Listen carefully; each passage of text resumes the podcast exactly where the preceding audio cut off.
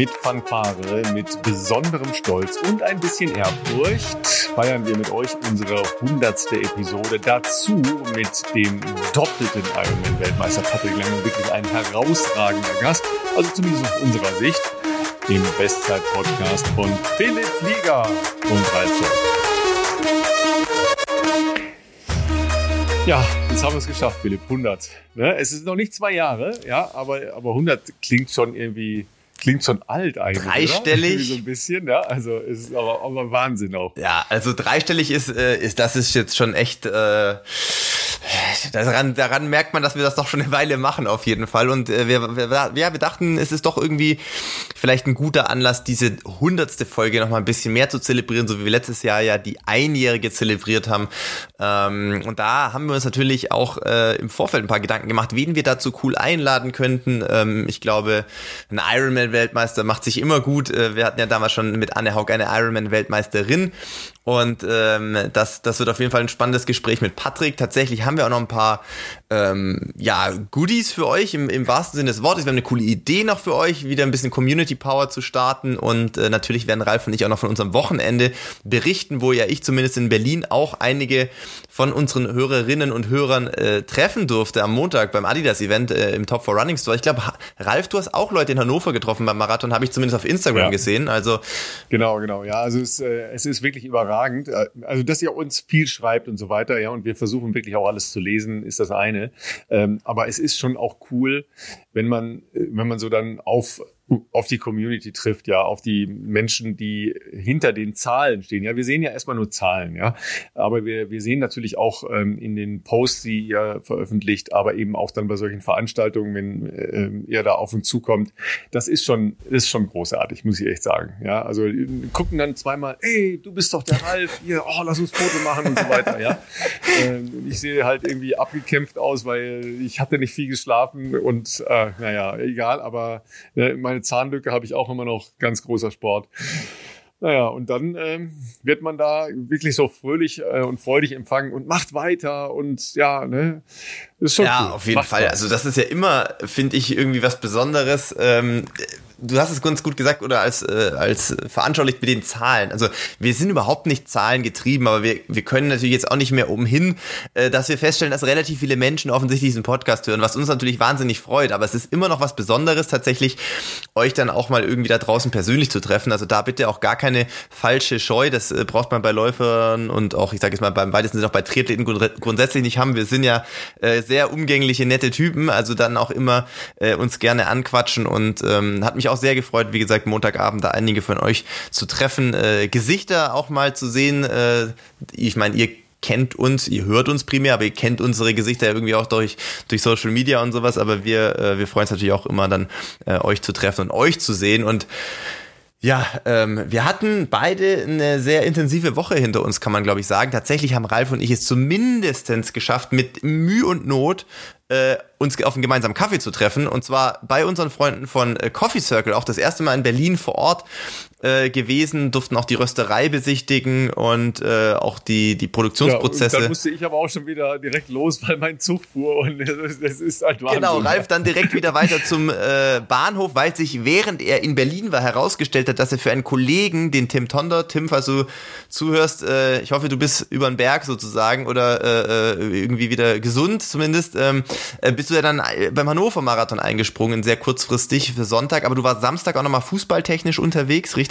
Ja, weil das war direkt neben Hannover, ne, also in Hoffenheim. Ah, okay, also quer durch Deutschland. Berlin, Hoffenheim, ja, wieder Hannover. Ja, Köln, Köln erst, ne? Also Berlin, ah. Köln, Hoffenheim, Hannover, oh. Köln.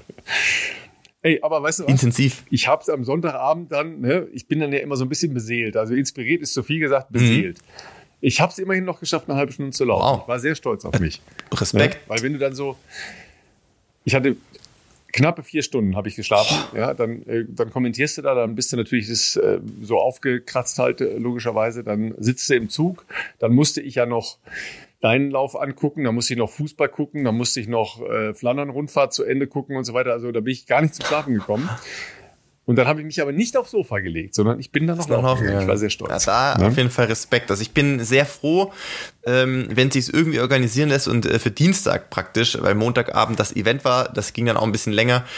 Ähm, ich versuche dann irgendwie noch morgens zu laufen. Es war auch eine kurze Nacht. Bei mir waren es dann knappe sechs Stunden. Also ja, sechs Stunden waren es nicht ganz, aber das ist natürlich trotzdem noch mal eine Ecke länger als vier Stunden. Aber dann aufstehen, äh, um, ich weiß gar nicht, wann wir so aufgestanden, halb sieben, glaube ich, um sieben dann 20 Kilometer wieder im Tiergarten gelaufen, dann frühstücken, dann los und dann muss ich sagen, ich war Dienstagabend dann schon froh, als wir zurückkamen ähm, oder in Regensburg ankamen, dass ich nicht mehr nochmal laufen gehen musste, sondern zumindest ein paar Sachen ausräumen konnte, weil ich habe auch ausgesehen, als ob ich irgendwie im Trainingslager war, weil irgendwie halt für eine Woche Berlin brauche ich trotzdem so viel Kram. Also du brauchst irgendwie äh, Sportsachen ganz äh, offensichtlich für die Woche, die du da vor Ort trainierst. Du brauchst eine Wettkampfsachen, ähm, ein paar normale Sachen. Dann war es ja auch leider nicht so frühlingshaft, wie man das vielleicht hätte sich gewünscht hätte, sage ich jetzt mal, äh, generell das ganze Wochenende. Das heißt auch viele lange Sachen, Jacken und ja, das war jetzt echt, also ich war jetzt auch dann echt mal Mittwoch ein bisschen platt, muss ich sagen, und habe Mittwoch mal sehr mellow gemacht und, und heute dafür ähm, dann das Programm erst, was eigentlich für Mittwoch geplant war, aber das hat, glaube ich, ganz gut getan. Und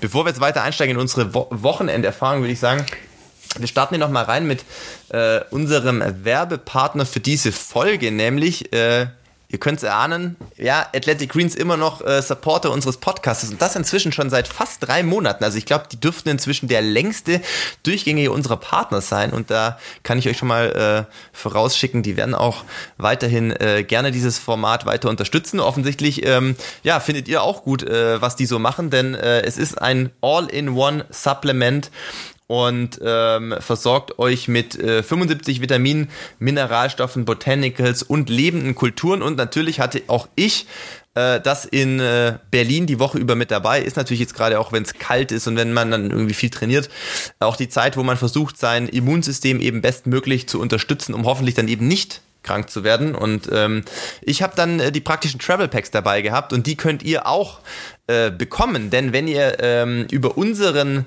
Link athleticgreens.com-bestzeit bestellt, dann bekommt ihr nicht nur äh, dieses Monatspaket äh, von äh, AG1, sondern ihr bekommt auch eine coole Willkommensbox.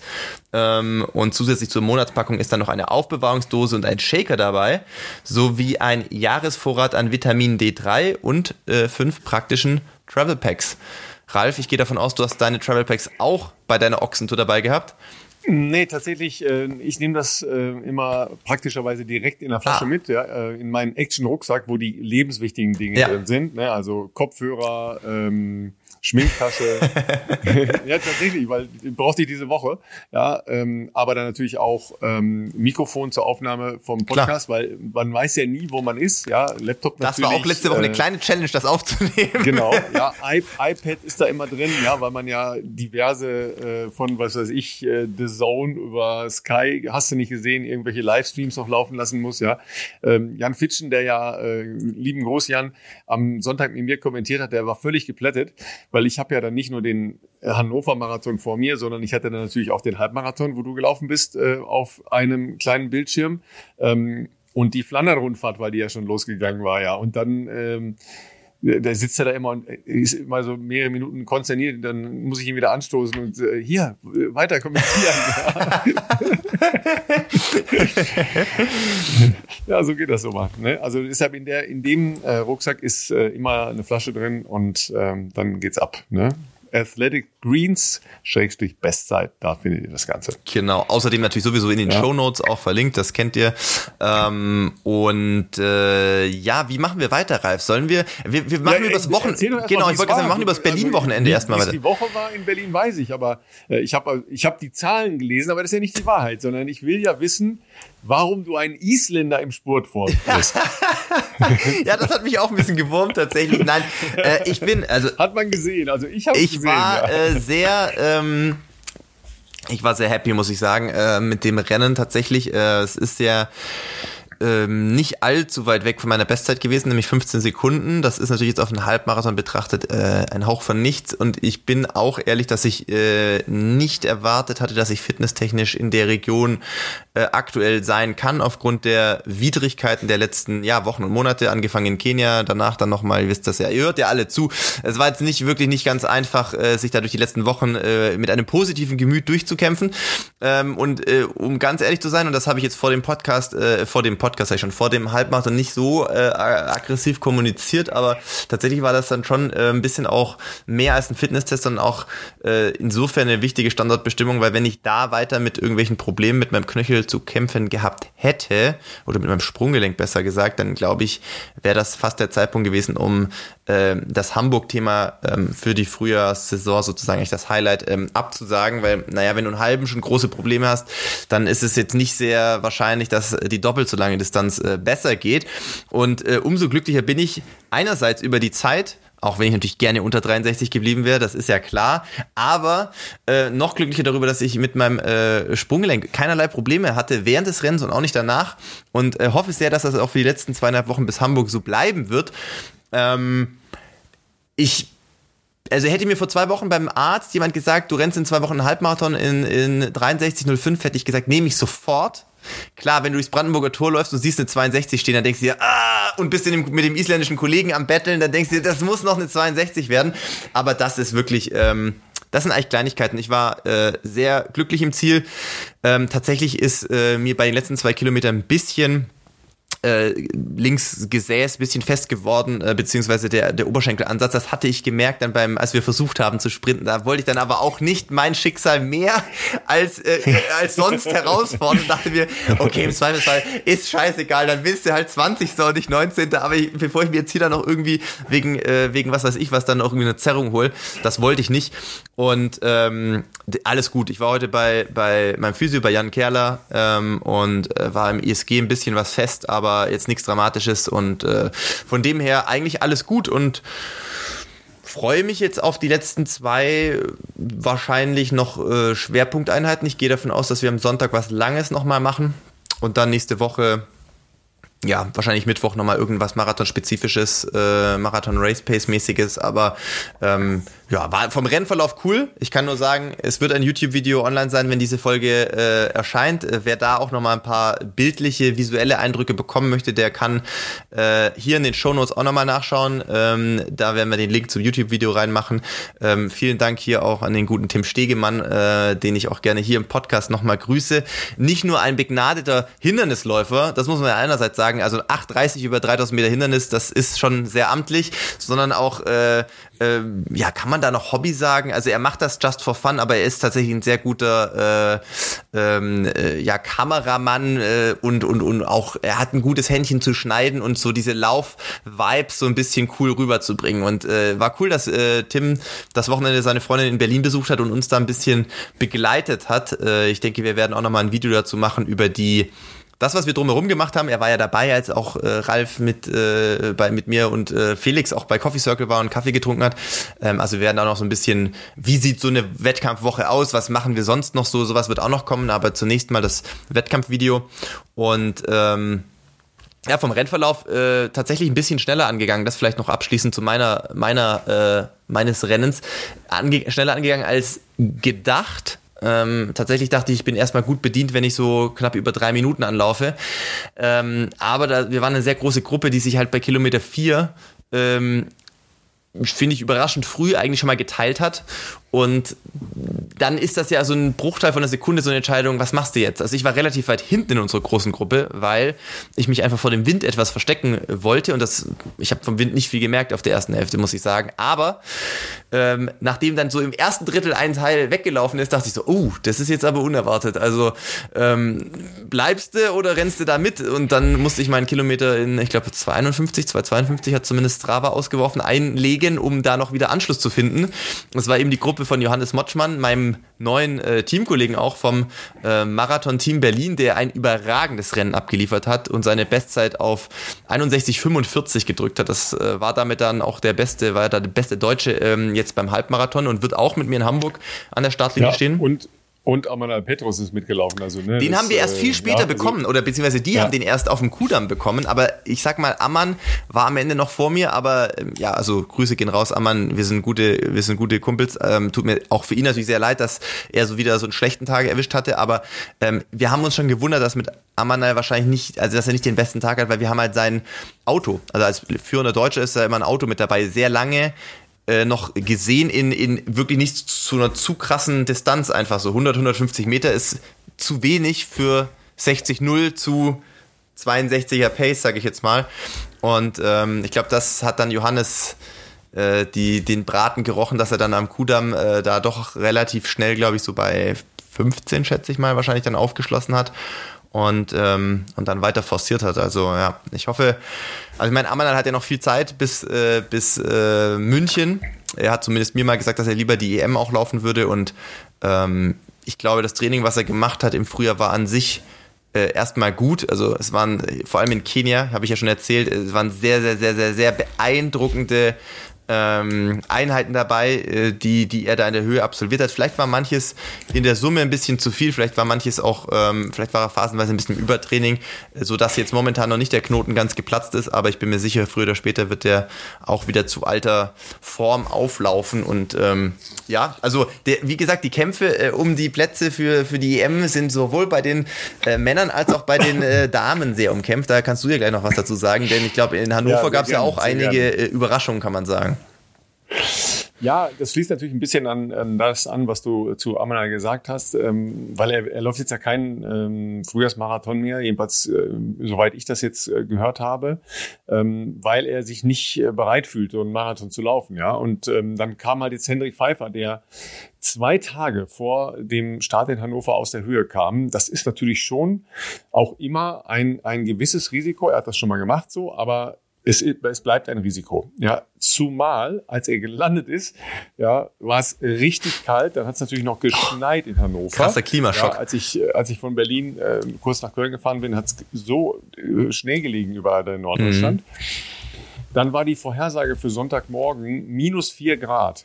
Das ist einfach ein bisschen zu kalt dann, ja. Und da hat er sich schon ein bisschen Sorgen gemacht. Er ist jetzt durchaus kälteresistent, ähm, weil er seine vorherigen ähm, Marathonläufe durchaus auch in sehr kühlen Umgebungen hatte. Ähm, bei seinem ersten sehr guten Lauf in Düsseldorf war es morgens auch nur drei Grad und dann hat es aber die ganze Zeit geregnet, was sicher viel schlimmer war.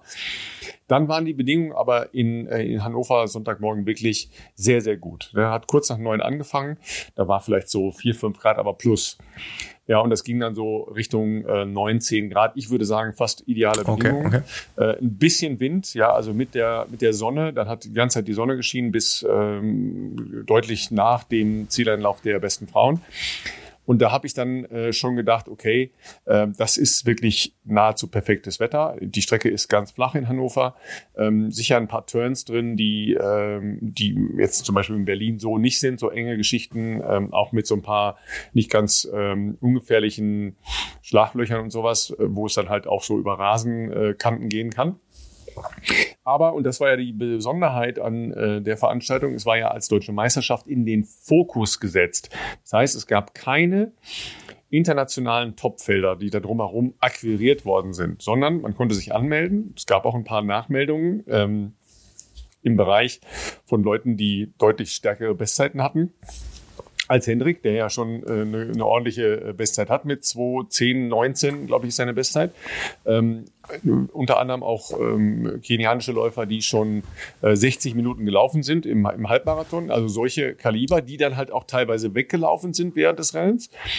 Und er ist cool geblieben und hat ein ganz smartes Rennen gemacht und der Fokus war komplett auf den deutschen Athletinnen und Athleten und es war großartig. Ich würde, würde mir tatsächlich wünschen für die deutsche Laufszene, wenn es mehr solche Laufe, Läufe geben würde, wo nicht krampfhaft dann versucht wird, noch ähm, Leute zu verpflichten, ja, ähm, anstatt zu sagen, ey, wir machen jetzt mal ein cooles Rennen, ja, eben auch äh, ähm, über eine 10 Kilometer, über eine Halbmarathon, über eine Marathondistanz, die den Fokus halt auf, wir wollen die deutschen Läuferinnen und Läufer äh, in den Fokus setzen. Ja, und das war bei den Frauen genauso. Ja, auch da war eine kenianische Läuferin relativ lange dabei in der Spitzengruppe, ähm, die auch ähm, eine sehr ordentliche Vorleistung hatte, zusammen mit Domenica Meyer und mit Rabea Schöneborn. Und ähm, das war aber dann halt eben genauso cool. Ja, ähm, das war fantastisch gepaced von äh, Steffen Ulitschka und äh, von Simon Boch. Ja, der Simon ist ja dann äh, komplett äh, mit der äh, Dominika, weil beide, äh, ne, du weißt, wovon ich spreche, ja, Regensburg gemeinsam im Verein. Aber das hat, das haben die beide grandios gemacht. Ja, der Steffen hat ähm, die ganze Zeit, ähm, als er da noch drin war, Rabia Schöneborn ist dann zurückgefallen, ist, hat er sich mit ihr zurückfallen lassen. Ähm, komplett das Kommando gehabt in der Gruppe. Das hat dann wirklich fließend Simon übernommen und die haben es toll gemacht. Und es gab wirklich da ein paar heikle Szenen, weil das eine relativ große Gruppe war. Also ne, zwei Tempomacher, dann die drei Frauen dazu, plus die Altersklassenathleten, ähm, die dann da mitgelaufen sind, die dann eben noch dahin gehören von ihrem Leistungsbereich her. Ja, ähm, ein, ähm, ein Kollege, der uns jetzt auch folgt, ja, schönen Gruß, äh, Christopher, hat die äh, M40 gewonnen. Glückwunsch. Ja. Ähm, und der ist die ganze Zeit da mitgelaufen und, und, und cool mitgelaufen. Ne? Also eben nicht auf den Nerv gehen und so nah ah, ja. sein und so weiter, sondern vernünftig mitgelaufen. Aber das war eine relativ große Gruppe. Und dann eben auch so Verpflegungsstelle hinter einer 90-Grad-Kurve. Ja, ich muss dir nicht sagen, was passiert. Ja, alles strebt da rechts rüber und äh, ja, stehen bleiben, äh, stolper und so weiter. Ja, also das war schon nicht ganz ohne. Aber die Leistung, die äh, Dominika Meyer da bei ihrem Marathon-Debüt 226,50, Chapeau, das ist richtig stark. Ja. Aber ich bin noch nicht sicher, ob sie äh, sich in Richtung äh, Marathon entwickelt.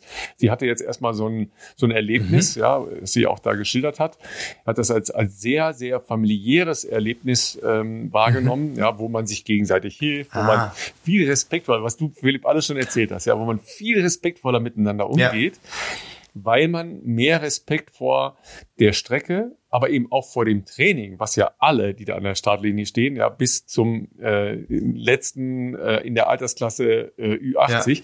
die müssen das alle machen. Ja. Ja, und das ist anders als bei, bei der Bahnveranstaltung, aber sie will natürlich äh, durchaus auch nochmal jetzt in Richtung 10.000 Meter sich orientieren. Okay, okay.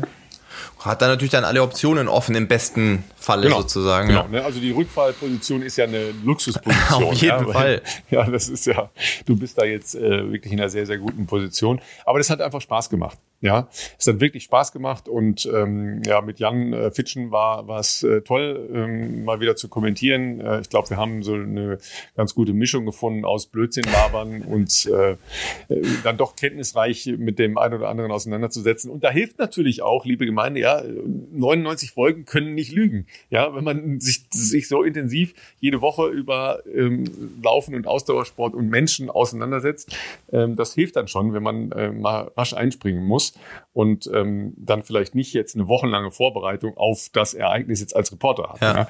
Ähm, das muss dann halt auch mal so funktionieren. Klar, ähm, Denise Krebs war dann halt noch als Rechercheurin äh, dabei, weil ich ja nicht da sein konnte die Tage vorher, ja, noch in Berlin war und dann zum Fußball und so weiter. Ähm, das ist natürlich dann halt auch so als Gesamtpaket, äh, versucht man sich dann da gegenseitig zu helfen. Morgens kam noch äh, Dieter Baumann reingeschneist, ja, der ist, der ist selber gelaufen. Den Zehner aber irgendwie, ja. oder? Habe ich gesehen. Ja, der ist Zehner gelaufen. Er hat nämlich sein äh, Kabarettprogramm äh, bei einem Laufseminar im Rahmen der Veranstaltung ähm, vorgetragen. Okay. Am Freitagabend, glaube ich, vielleicht auch am Samstag, weiß ich nicht ganz genau. Und er ist ein Zehner gelaufen, ja, und ähm, da, der hat erst angefangen, als wir schon ähm, deutlich fertig waren mit der Übertragung. So, okay. Und er kann es noch. Ja, ich habe die Zeit gesehen, ganz genau kriege ich nicht mehr zusammen, aber das war auf jeden Fall noch deutlich unter 40. War das nicht so 38 oder ja, so? 38, 40. Ja, ja ähm, er sagte, lachen konnte er nicht mehr am Ende, aber äh, er hat natürlich die, äh, die äh, Ü50, äh, na, so, so weit ist es dann doch schon, ja, er hat da äh, klar gewonnen. Aber ähm, das muss er erstmal ja, machen. auf jeden Fall. Also. Ja. Das muss erst mal Das machen. ist schon äh, auf jeden Fall noch ordentlich. Ich, ich weiß auch gar nicht, wie viel ja. Dieter äh, aktuell noch so trainiert, ob der jeden Tag überhaupt noch läuft, aber ich glaube, Laufen ist mehr Genuss. Ja, genau, genau. Also ja. kann ich auch ja. verstehen. Aber er ist auch, er ist auch durchaus mal ähm, empfänglich für eine Herausforderung. Ach so, du meinst jetzt äh, aber auch so, also Herausforderung jetzt zeitlicher Natur oder auch so Streckenlängen ja. und äh ja, weiß Längen da, da, da ich glaube, Marathon hat er keinen so Bock mehr, ne? Also sowas nochmal zu machen, glaube ich. Du, er hat ja dann nach seiner, ähm, nach seiner Karriere nochmal so einen Ultramarathon gemacht. In ah, den, der ist bekannt, ja. Das ist ja dieser, dieser legendäre, ich glaube 78 Kilometer, okay. aber Leute, jetzt nagelt mich nicht drauf Wir kriegen dazu bestimmt Zuschriften, wahrscheinlich sind es keine 78 Kilometer. Ja, aber es, es ist in dem Bereich, ich schaue es gleich nochmal ja. nach. Ja, ähm, in der Zeit, ja, weil wir gerade schon bei Challenge und Herausforderungen sind, wir haben was Schönes vor, weil ja. ähm, es uns am Herzen liegt und weil es eine super Geschichte ist und wir gedacht haben, na dann machen wir doch einfach ein eigenes Team. Genau, tatsächlich haben wir gedacht, wir haben die richtigen Leute, die uns zuhören, für weitere Challenges. Denn nach der Frühjahrsmarathonsaison ist ja quasi gerade erst vor dem Laufjahr noch. Ne? Da haben wir jetzt gerade mal so ein bisschen reingeschnuppert und wir wissen ja, wie es euch wahrscheinlich auch geht. Ihr seid eure, was auch immer, 10 Kilometer Halbmarathon, Marathon vielleicht im Frühjahr gelaufen und dann kommt ganz schnell ja die große Langeweile. Und deshalb, warum nicht wieder eine neue Challenge und was Gutes dabei tun? Ähm, das äh, haben wir uns zumindest auch gedacht. Und weil es ja grundsätzlich ein sehr populäres Event ist und weil wir damit ja auch eine gute Sache unterstützen können, haben Ralf und ich uns doch gedacht, warum melden wir nicht einfach auch ein eigenes Team an für den Wings for Life World Run? Wer Wings for Life nicht kennt, vielleicht so ganz grob kurzer Abriss, aber ihr könnt euch auch informieren äh, auf der Website natürlich, wenn ihr euch dann anmeldet. Ähm, es ist ein, äh, ein, ein Event, das ins Leben gerufen wurde und eine Stiftung, muss man eigentlich sagen, von Red Bull ähm, und wo alle gesammelten Gelder in die Rückenmarksforschung fließen. Und das größte Event, um Gelder dafür einzusammeln, ist natürlich der Wings for Life World Run. Der findet jedes Jahr statt. Der fand jetzt einige Jahre äh, natürlich pandemiebedingt nicht mehr äh, physisch statt. Ähm, der findet nämlich auch auf der ganzen Welt gleichzeitig statt. Also quasi äh, von äh, Südamerika, äh, äh Europa, Asien ist äh, das so gesynkt. Also in Europa ist es ziemlich genau, ich weiß gar nicht, wann die genau startet, es ist 12 Uhr rum, glaube ich. Ähm, das muss euch aber noch nicht beschäftigen, denn es gibt die Möglichkeit. Das nicht morgens? Nee, nicht in der. Ah, nee, ist mittags, Genau, ne? ja, es ist nicht. Ja, weil ich bin ja in Utah. Ja. Deshalb, das muss ich mir nochmal genau angucken. Wir würden gedacht, zeitlich um betrachtet zusammenlaufen, Ralf. Also wir würden äh, quasi da äh, zeitlich gleich, gleichzeitig laufen. Ähm, in Deutschland findet dieses Event äh, nun wieder physisch in München statt und ähm, ich bin da auch sehr wahrscheinlich vor Ort. Es wird zwei Wochen nach dem Hamburg-Marathon sein, also ich werde da eher so einen Spaßlauf machen und äh, trotzdem natürlich versuchen, ein paar Kilometer für eine gute Sache zu sammeln. Ähm, aber ihr könnt das auch ganz bequem, wenn ihr nicht in München sein könnt oder äh, wie auch immer, könnt ihr das auch bequem per App machen, von wo auch immer ihr an dem Wochenende euren langen Lauf machen würdet. Und wir hatten ja Florian Neuschwander schon bei uns in der Sendung, der äh, führt da, glaube ich, erfahrungsgemäß zumindest für Deutschland mit das größte Team an. Ob wir den direkt ablösen werden mit gesammelten Kilometern, das weiß ich nicht. Aber ich dachte, wir werfen zumindest mal unseren Hut in den Ring und melden ein Team Bestzeit-Podcast an. Lass uns mal schauen, ne? Genau, lass uns doch mal genau. schauen, oder? Und dieses Team äh, könnt ihr finden jetzt, wenn ihr auf die Wings for Life World Run Seite geht. Das ist jetzt online geschaltet, wenn diese Folge online geht. Das heißt, jeder, der sich von euch für unser Team anmelden könnte, sammelt dann quasi äh, oder sein Geld fließt auf unser Konto, also nicht auf unser Konto, das hat mit Ralf und mir gar nichts zu tun, auf unser Teamkonto für die gute Sache. Ähm, ich glaube, die Anmeldegebühr sind 20 Euro, glaube ich, ähm, wenn ich da richtig informiert bin. Ähm, und da wollen wir doch mal gucken, wie viel wir sammeln können, weil ich glaube, jeder von euch äh, wird ja wahrscheinlich seinen Long Run machen und äh, wir hoffen natürlich, möglichst viele von euch da mit zu motivieren, ähm, es uns gleich zu tun. Wie gesagt, Ralf in äh, Utah, ich äh, in München vor Ort. Also wer sich mit mir da vielleicht auch treffen will, ich weiß gar nicht, wie das da abläuft. Ich habe da noch nie mitgemacht, aber vielleicht kann man mich da auch irgendwie auf der Strecke, an der Strecke sehen, äh, mit mir laufen. I don't know. Ähm, das werden wir alles noch rausfinden. Ist ja noch ein bisschen Zeit bis dahin, denn äh, das Datum ist, ich merke schon, ich bin sehr gut vorbereitet. Es ist, äh, was ist zwei Wochen nach Hamburg? 14. 14. Mai? Der 8. 8. Mai. Mai. Ah, die Woche davor. 8. Mai. Und ich kann dir jetzt sogar die Startzeit sagen, Ralf, weil ich bin gerade parallel auf die Website gegangen. 13 Uhr deutscher Zeit. Müssen wir es mhm. noch ausfindig machen, was äh, Utah. Ja, das ist nicht ganz so schlecht. Ja, ich glaube sieben Stunden. Das ist sechs Uhr morgens. Sagt ja, das ist also normalerweise. Das ist eigentlich nicht, so deine Uhrzeit, hätte ich jetzt mal gesagt für Sport, aber. Das ist aber besser als drei Uhr nachts. Das hatte ich nämlich jetzt gerade gedacht. Das, das ist ne? richtig.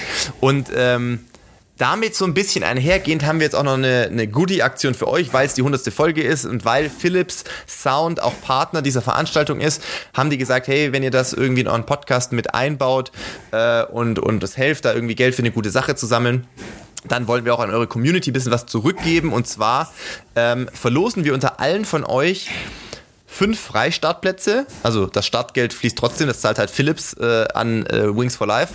Ähm, aber fünf von euch können quasi for free starten und die fünf. Ja. Soll, soll ich die Preise vorlesen? Ich hab's Ja, perfekt. Offen. Wenn du die vorliegen hast, das wäre äh, das wäre hervorragend. Ja. Also pass auf, Leute. Ja. Viermal gibt's den kleinen Preis. Ein Voucher für die kostenlose Teilnahme, hast du schon gesagt, Philipp, ja. Und ein äh, Bone Conduction Kopfhörer Philips A6606. Das heißt, das ist mit ne, Ohrhörer im Ohr drin, äh, wert 170 Euro. Ja, also 170. Das ist schon mal nicht so schlecht. Der Hauptpreis ist ein Voucher, ein Bone Conduction, ein In-Ear-Kopfhörer. Dazu noch einmal Bluetooth Speaker, ja, und den Bluetooth Speaker als Edition. Wert insgesamt 630 Euro. Ja, das mal so, mal so kleine Goodies reingestreut. Ja, deshalb, Leute, meldet euch an. Nur ihr müsst eins machen.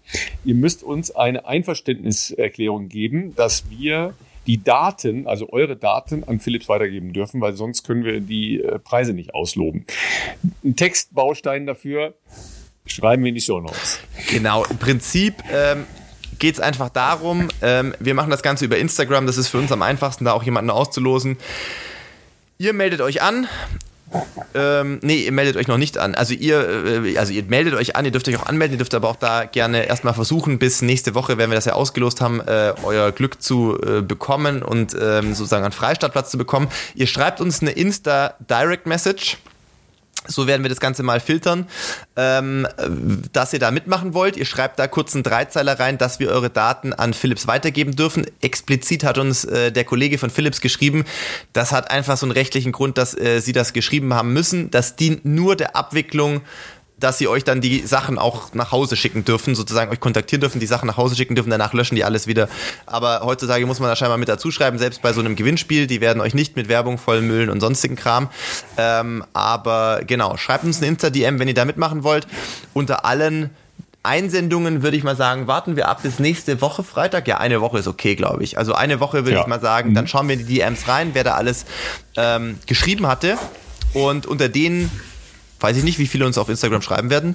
Fünf, dann werden jeder ein Gewinner. Ähm, und äh, wenn nicht, wenn es ein paar mehr sind, müssen wir das dann halt per Los entscheiden lassen. Habt ihr die Möglichkeit, diese Kopfhörer und Freistartplatz zu gewinnen. Wichtig, schreibt dazu, dass wir euch äh, eure ähm, eure Kontaktadressen dann auch weiterleiten dürfen. Also uns wäre es halt wichtig, in dem Ding steht drin, äh, irgendwie eine E-Mail-Adresse wäre halt irgendwie gut und eure Anschrift, damit dann, dass sie derjenige, der das, das machen wir nicht wir selber, wir haben die Dinger nicht hier rumliegen, dass derjenige, der das bei Philips äh, abwickeln darf, äh, euch auch entsprechend ähm, kontaktieren darf. Du, ich habe ähm, diese Woche schon eine Anfrage bekommen. Jemand äh, möchte vor seinem Hamburg-Start am Wochenende noch den letzten langen Lauf machen. Er bräuchte zwei Stunden 30 von uns. Ich kann jetzt schon sagen, also XXL sind wir schon. Ja. Ja, also wir, wir, gehen, wir gehen über die 120 Minuten. Das ist wie ein geiles Fußballspiel mit Verlängerung. Ja, aber deshalb ist es ja auch die 100. Folge, Freunde. Wir geben ja? alles für eure Long Runs. Ja, weil es ist, es, es, ich sage aber mal, es lohnt sich, weil das, was jetzt gleich kommt, lohnt sich wirklich.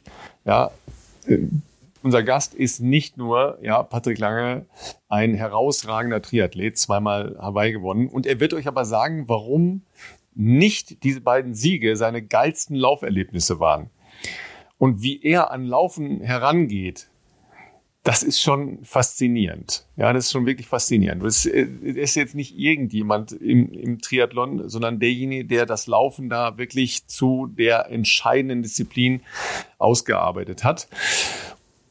Und ich habe, glaube ich, auch noch eine spannende Parallele zu einem gewissen Philipp P. aus S. wie Sindelfingen festgestellt. ja, weil da kommt Philipp ja eigentlich her. Ja, aber dazu jetzt gleich noch mehr. Und ähm, ihr kennt euch ja eigentlich auch aus diversen äh, Partnerschaften, die ihr gemeinsam habt.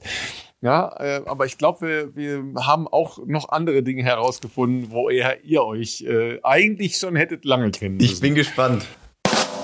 So, Patrick, wir haben schon in der Ankündigung gesagt, fastest runner of all triathletes, ja, ever, ever, ever, ever, ever. Ähm, ja, also erstmal herzlich willkommen. Ist uns natürlich eine große Ehre und ich glaube, es ist auch wirklich für unsere Community äh, zu hundertsten ein sehr, sehr edler Gast. Danke dir dafür. Großartige Ankündigung.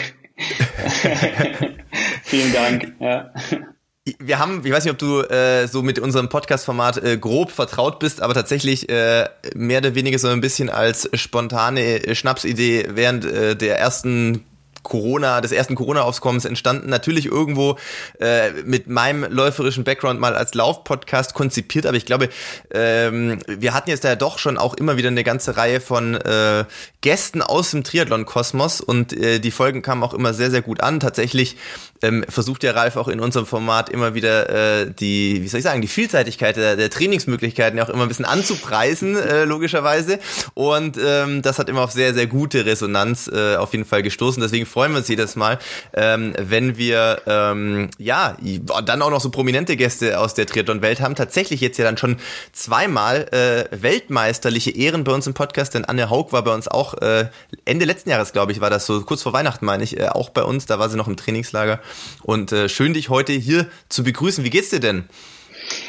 Danke sehr gut, ähm, den Umständen entsprechend. Äh, jetzt vier Wochen postoperativ äh, nach meiner Schulter-Eckgelenksprengung, äh, die ich mit dem Trainingslager Gran Canaria zugezogen habe.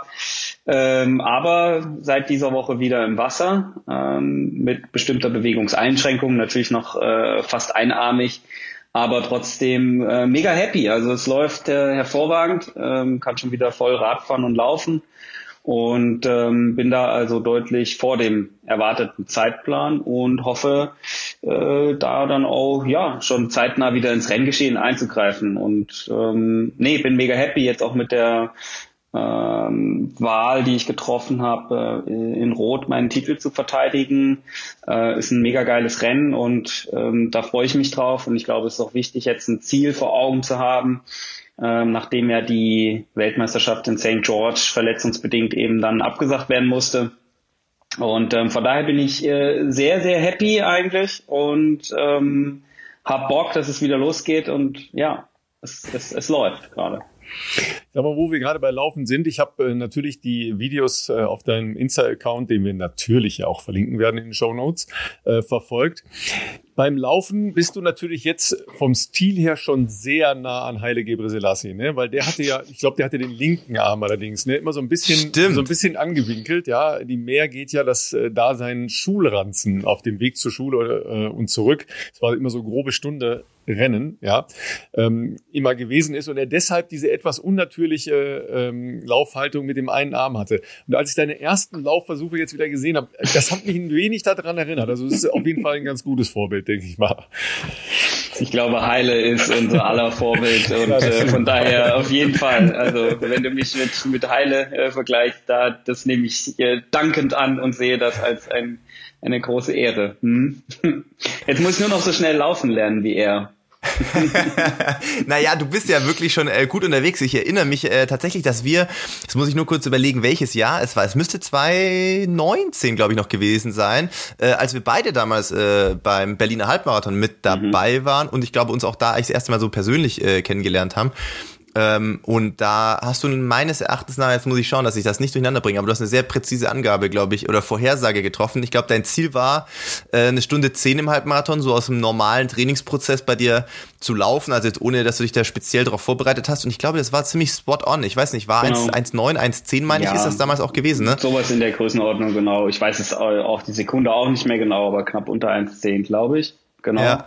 Natürlich ähm, äh, da mit äh, dem gebührenden Respektabstand zu dir. Ähm, ja, aber gut, ich meine dafür, du, du schwimmst und, und fährst Rad, was bei mir kom komplett äh, äh, wenig beziehungsweise gar nicht stattfindet und äh, dementsprechend, also ich meine, ich weiß es nicht, aber äh, für, für jemanden, der äh, drei Sportarten trainiert, mhm. ist jetzt mal eine 1,9 im Halben zu laufen schon äh, auf jeden Fall mal aller Ehren wert. Noch dazu, dass, also, dass man sowas mal vielleicht auch just for fun einstreut, kommt ja wahrscheinlich auch nicht super regelmäßig vor. Ich glaube, ihr würdet wahrscheinlich sonst in der Regel ja doch eher einen vielleicht auch 70-3-Wettkampf äh, präferieren und nicht jetzt unbedingt ein spezifisches Laufevent, aber ähm, man kann ja wahrscheinlich davon ausgehen, dass auch, äh, wenn das speziell vorbereitet worden wäre, wahrscheinlich auch noch ein bisschen, bisschen mehr möglich ist. Und äh, Ralf hat es eingangs ja schon gesagt, du gehörst ja auf jeden Fall zu den schnellsten Läufern im Triathlonfeld auf jeden Fall.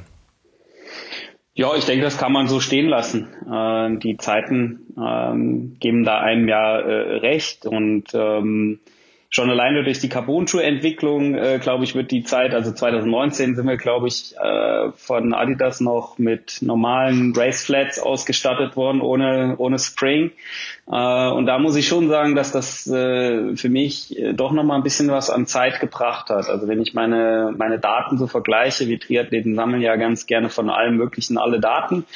Ähm, und da sieht man, dass zum Beispiel bei dem Ironman Tulsa, den ich im Frühjahr letztes Jahr gemacht habe, ähm, die Zeit hat einfach ja deutlich nochmal noch mal vier Minuten schneller war als meine bis dahin äh, gültige äh, Bestzeit. Und ähm, auch in den äh, in den exakten Daten müsste ich jetzt nochmal reingucken, aber so circa anderthalb bis zwei Zentimeter halt mehr Schrittlänge pro Schritt. Äh, mhm. Und das ist natürlich schon echt eine Hausnummer. Und ich glaube, ähm, da hat sich echt noch einiges getan. Und deswegen würde vielleicht der Halbmarathon ähm, doch auch nochmal äh, vielleicht eine Minute oder zwei schneller gehen, denke ich. Und ähm, das sind schon alles ganz, ganz coole Entwicklungen. Aber du, ich glaube, wir haben uns schon ganz früher sind wir mal gegeneinander gelaufen. Ach, wir sind ja ungefähr ich, gleicher ich wollte, Jahrgang. Ich wollte sowieso oder? nämlich schon zu euren Anfängen kommen. Ne? Pass auf, muss wir, ich aber jetzt fangen, muss ich schwer überlegen, was ja, da, denk, was das sein mal, könnte. Ja? Mal eben nach. Ja, pass auf, ich fange, ich fange mal ganz vorne an. Ralf, du weißt das oder was? Ne, ich weiß es, glaube ich nicht, aber ich fange noch ein bisschen eher an, weil äh, okay. ich weiß, wie ihr beide äh, angefangen habt, Sport zu machen. Und ihr habt es wahrscheinlich nicht auf dem Plan. Ihr habt das praktisch genauso, genau gleich gemacht weil ihr seid beide mit eurem Vater zum Laufen gegangen, weil der Vater Marathon gelaufen ist. Da, Korrekt, Tatsache, ja. Ne? ja, ja also bei mir, bei mir auf jeden Fall, ja. Ja, ja, ja, ja, ja stimmt, stimmt. Also der, der eine in Sindelfingen, äh, äh, Philipp, und äh, der andere in Bad Wildungen. Also da habt ihr euch vermutlich eher nicht getroffen. Auch die Kreismeisterschaften waren anders besetzt. Ja, das stimmt. Ähm, aber das, ist, jetzt fast das fand ich schon, schon sehr cool, ja, weil das ist schon so eine Analogie, ja, weil man sagt ja immer, ja, wie kommst du denn zum Sport und so, ja. Mhm. Und dann, dann ist es halt doch oft so einfach. Wir hatten das die letzten Wochen halt auch nochmal, ja, wie, wie beeinflusst man überhaupt äh, dann die Nachwuchsleute, äh, Kinder, mhm. seine eigenen Kinder, ja, also was, was passiert da eigentlich? Und die haben ja dann, also eure Väter haben ja bei euch was hinterlassen. Ja, ähm, das ist dann zwar in etwas unterschiedliche Richtungen gegangen, weil es mal hier einen Abzweig und da einen Abzweig äh, gab. Äh, Philipp hat ja lange äh, gesundheitliche Probleme gehabt. Also da trifft sich dann halt auch wieder so ein bisschen eine Entwicklung, weil ihr mhm. beide ja äh, in der Ausprägung dessen, was ihr als Profi tut, Spätentwickler seid. Das ist ja? richtig. Trifft, trifft bei mir auf jeden Fall zu, ja. auf jeden Fall, ja. Mhm. Aber kurz noch, ich glaube, wir sind mal eine deutsche Crossmeisterschaft gegeneinander gelaufen. Das hätte ich jetzt ah, auch gesagt, ja. ja. Okay, ich hatte ja. jetzt kurz überlegt. Ey, ähm, ich, schlecht vorbereitet, aber ich, also ich müsste es echt recherchieren, aber ich, also, ich sorry, kann mich an eine Crossmeisterschaft. vorbereitet. auf jeden Fall, also ich bin mir recht sicher, dass wir mal eine ein oder zwei deutsche Crossmeisterschaften. Was bist du nochmal für ein Jahrgang, Philipp? Entschuldige bitte. Äh, sie, sie, alles gut, 87. 87. Ich bin 86, äh, das heißt, wir sind in einer Altersklasse dann gelaufen, Junior. Genau, das Jugend. überschneidet sich immer, genau richtig. Genau. Ich hatte kurz überlegt, ob es der Darmstadt Cross vielleicht ist, weil der ist ja auch immer ganz gerne diesen, im Herbst noch ja, genutzt. Das, ja, ja, ja, genau, ja, durchs ja, Bierzelt ja. durch, mega geil. Ja, das war wirklich, das stimmt. Ey, das war das Schlimmste, ey. Mit dem Bratwurstgeruch. Bratwurstgeruch durchs Bierzelt durch. Das super erste und einzige Event, wo du durch ein Bierzelt durchrennst, aber ich meine, für die Zuschauer war es, glaube ich, ziemlich geil. Mega, ich. Das war, das war mega an der cool. Stelle darf man äh, so Leute wie Felix Weißhöfer äh, vom äh, Triathlon in Rot nicht herausfordern, ja, weil da gibt's am äh, zweiten Abend vor dem, vor dem großen Rennen immer eine legendäre Veranstaltung im Bierzelt. Das ist noch nicht als offizieller Wettkampf. Äh, ne? Da geht's dann über die Bierzelte, äh, über die Biertische, so ist es, über die Biertische. Und zwar bleiben die so stehen, in dem Abstand, in dem sie stehen. Und man, man kann halt nur von Tisch zu Tisch. Ja, also okay, der okay. Schrittlänge und er ist der ungeschlagene, das, er ist der ungeschlagene King auf Bierbänke Run oder genau, wie das heißt. Also vor allen Dingen, wenn du dann den Tisch mal nicht triffst, dann ist halt Tschüss. ist vorbei. ja, ja, tatsächlich haben wir auch. Wir haben noch ganz andere äh, Potenziale im, im Laufsport in, in Deutschland. Das, ja, das sieht man jetzt schon mal, ne? noch auszureizen sozusagen, ja. Ich weiß gar nicht, ich glaube, seit das nicht mehr auf der Lichtwiese ist, ähm, ich weiß, ich kann die andere, den anderen äh, äh, Spot kriege ich jetzt nicht mehr hin. Es ist aber irgendwo am Waldrand verlegt worden. Ich glaube, das gab irgendwann die Möglichkeit nicht mehr, dass man da das Gelände der TU, glaube ich, war das, oder der TU. Uni nutzen durfte ja, ja, und die, mhm. genau, seitdem äh, gibt es leider auch kein, äh, kein Bierzelt mehr, aber das war, das war sehr einprägsam, vor allem, ich glaube, wir hatten auch mal sehr früh damals auch deutsche Crossmeisterschaft, ich glaube sogar dort, da war ich vielleicht so 17 oder so. Genau. Und logischerweise wenig erfahren, was, äh, was solche äh, Events anbelangt. Ich glaube, bin 16 das erste Mal gemacht und dann kommst du da hin und denkst dir so, hey, da steht einfach ein Bierzelt mitten auf der Strecke. Wie, also, wo geht's denn da vorbei? Bis man dann gecheckt hat, verdammt, du rennst da einfach mitten durch. Und das war dann vor allem in der, in der dritten, vierten, fünften Runde auch nicht mehr so geil. Ja, ja, ähm, ja. Ja, Wahnsinn. Aber tatsächlich haben wir schon häufiger im Podcast drüber gesprochen, dass ja diverse äh, Triathleten sich als auch sehr gute Crossläufer herausgestellt haben, weil ähm, oh, das ist auch schon lange zurück, aber Steffen Justus hat ein oder zweimal, glaube ich, auch äh, sogar bei den, also Aktiven, bei den Profis damals auch mhm. ähm, schon äh, tatsächlich Langstrecke gewonnen. Und ich glaube, das war mal am, einmal auf jeden Fall irgendwo am Bodensee, das, das weiß ich noch, da war ich noch in der, in der Juniorenklasse, aber wir konnten dann das Rennen anschauen und dachten dann manchmal so, keine Ahnung, wer das ist, haben wir noch nie gesehen, aber der dominiert hier auf jeden Fall mal das Feld von vorne. Und ähm, das äh, scheint dann wohl mit der Kraft, die ihr ja auch mitbringt, ähm, auf jeden Fall gut zu funktionieren. Ja, gut, bei, bei, ähm, bei Steffen liegt es natürlich auch so ein bisschen im Gen. Ne? Der Klaus-Peter Justus hat ja, oh, was hat er gewonnen? Hat er eine Gold? Silber? Silber, Gold. Ah. Ralf weiß nicht bestimmt. Der war Silber. Silber, ja. Ah, okay, okay, genau. okay. Er ist dann natürlich ein, äh, ein Weltklasse-Läufer damals, ne, hm, muss man ja. sagen. Von daher hat er dem Steffen da bestimmt schon ein, ein gutes Talent mitgegeben. Ja. ja.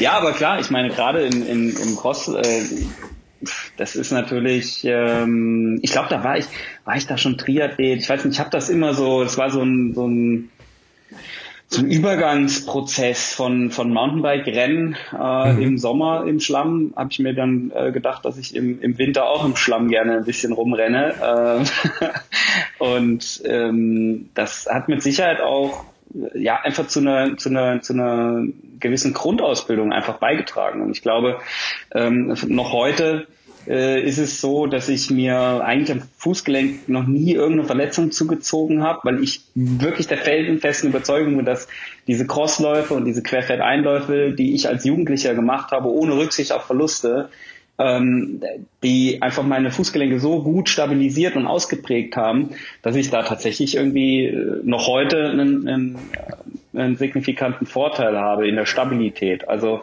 ich glaube, da läuft man, ähm, da lernt man richtig laufen äh, bei den ja. Dingern und bis zur Kotzgrenze direkt nach dem Start einfach einfach es nicht mehr geht. Gibt kein bei, Taktieren bei, Eis, bei eiskalter Luft auch noch, daran erinnere oh, ich ja. mich auch immer noch, dass du dann irgendwie auch eine Stunde nach dem Ziel immer noch ja. den, den Reizhusten hast. Ja. ja Aber geil, ich meine, ey, das ist mega. Dafür, dafür liebe ich den Laufsport einfach. Das ist, das ist äh, mega cool, ja.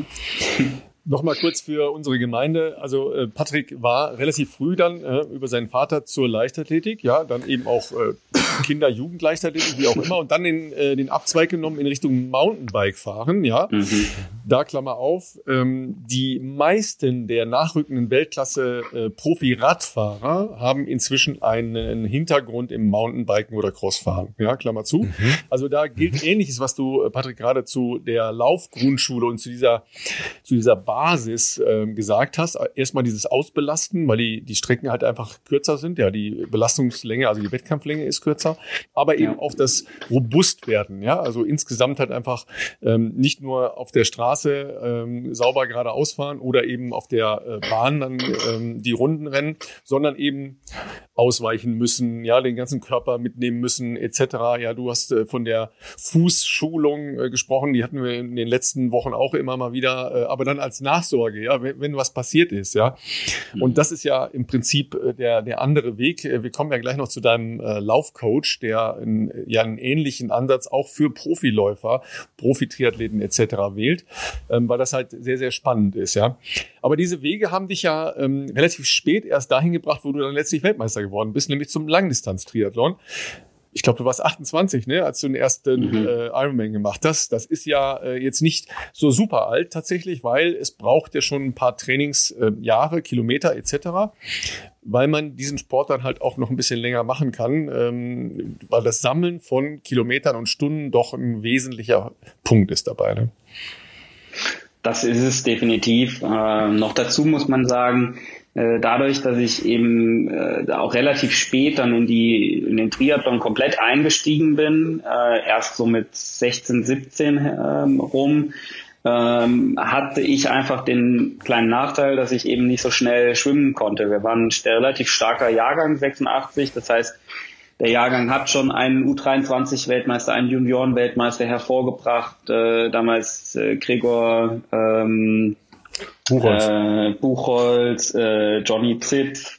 Das waren alles richtige Raketen. Sebastian Rank, Christian Löhner und so weiter und so fort. Das war richtig, richtig hart besetzt. Nils Fromhold. Christian ähm, Löhner. Äh, äh, Kenne ich auch, mit dem habe ich früher beim VfL Sindelfingen trainiert. Der war teilweise auch bei uns in der Lauftrainingsgruppe mit dabei. Genau. Das, ja. ne, und die waren einfach, äh, und da war einfach für mich ähm, aufgrund der wirklich kleinen Schwimmschwäche, so, wir reden da über 15 Sekunden auf 1500 Meter, da habe ich den, den Sprung in die Nationalmannschaft einfach nicht geschafft, äh, weshalb ich dann tatsächlich einfach einen anderen Weg gegangen bin. Ich bin äh, nach der nach der Schule zur Bundeswehr gegangen, war dann zwei Jahre beim Bund, habe dann die Physioausbildung gemacht, drei Jahre Vollzeit und so bin ich eigentlich immer so zwischen den Welten gewandelt. Ich war eigentlich, äh, ne, also habe dann auch zwei Jahre als Physio gearbeitet, halbtags muss man fairerweise dazu sagen, aber bin eigentlich immer als nicht-Profi bei den Profis gestartet, bin dann ja auch dreimal deutscher Duathlon-Meister geworden und so weiter und so fort. Hatte aber schon immer die Vision, irgendwann muss es Langstrecke sein, weil meine ganze Genetik, ich bin mit 15 Jahren äh, 120 Kilometer Mountainbike-Marathon gefahren, äh, habe die Unterschrift von meinen Eltern gefälscht, um überhaupt mitfahren zu dürfen. ist bei ja, also, ist alles gut, ist bei ja, ja, jetzt kann man es erzählen. Ne? wer das, wer das äh, mal nachlesen will, der soll sich mein Buch äh, holen. Ja, aber ähm, das ist wirklich schon immer irgendwie so ganz tief in mir drinne gewesen. Ich bin Langstreckler, ich muss diese Langstrecke äh, machen. Aber es hat sich nie richtig zum richtigen Zeitpunkt angefühlt. Und dann habe ich Fares kennengelernt und dann hat er im Prinzip mir also die Weichen gestellt. Mal, äh, sorry, Entschuldigung, genau. Ja, Fares Al-Sultan. Früherer ähm, Hawaii-Champion ähm, genau. aus Bayern. Ja, ähm, der nicht nur ähm, sehr lange auch noch als Profi erfolgreich war, sondern dann halt auch, äh, sagen wir mal so schleichend den Weg in Richtung äh, Trainerkarriere genommen hat. Ja. Ganz genau. Ähm, und das war für mich so die, die wichtigste Person. Also so die, er war der Leuchtturm sozusagen, der mir zum richtigen Zeitpunkt halt auch die richtigen Kontakte gegeben hat und dann gesagt hat, komm, wir machen das jetzt zusammen. Und dann hat sich äh, eine kleine Chance aufgetan, die habe ich genutzt und habe halt erstmal alles auf eine Karte gesetzt, weil am Endeffekt äh, das Schlimmste, in Anführungszeichen, was mir passieren konnte, war, dass ich ja, wieder als Physiotherapeut arbeiten muss. Und ähm, das ist zum Glück äh, direkt bei meinem ersten Start 2016, Ironman Texas, äh, sehr gut aufgegangen. Schon da mit einer äh, Laufzeit von 2,40 und habe mich damals direkt für den Ironman Hawaii qualifiziert und ähm, einfach, das war dann so die Bestätigung für das, was ich eigentlich schon immer ganz, ganz tief in mir gespürt habe, dass ich, dass das das ist, was ich wirklich wofür ich eigentlich gemacht bin, genetisch. Ja. Äh, und noch heute habe ich, ich will nicht sagen meine Problemchen, aber äh, nicht meine Top-Leistungsfähigkeit bei den Halbdistanz-Wettkämpfen, bei den 73, bei den, bei den Mitteldistanzen, sondern ja, ich komme halt wirklich richtig äh, erst in Gang ähm, nach Kilometer 130 auf dem Rad. Da geht's dann bei mir äh, erst los sozusagen. Ja, das ist ja ungefähr das, was äh, Philipp sich auch in seiner zweiten Karriere vorstellt. Ne? also willst du einen ja, Ironman machen, oder was? Nein, nein, nein, nein, das ist nur ein Running Gag hier im Podcast, den, den Ralf mir hier ständig unterjubeln möchte. Also da scheitert es an allem, äh, außer vielleicht am Laufen, aber am Rest, der Rest ist schon mal aber, nicht vorhanden. Aber ich sehe schon, seh schon die volle Bereitschaft von Patrick, dich in allem zu unterstützen, was Auf es geben kann. Auf jeden Fall. Ich bin gerne dein Leuchtturm. Ich bin ja auch älter als du, habe ich gerade gesagt. Ja, ne? so Leuchttürme braucht man auch. Sag mal so beim Laufen, weil wir vorhin schon bei, äh, bei Heile waren. Ähm, war das so ein Vorbild oder war dann schon so die alten äh, Triathlon-Haudegen da, die, die Allens äh, der, äh, der großen Szene, also die mehrfach Hawaii gewonnen haben, ja eben auch meistens aufgrund einer äh, sehr, sehr starken Laufleistung?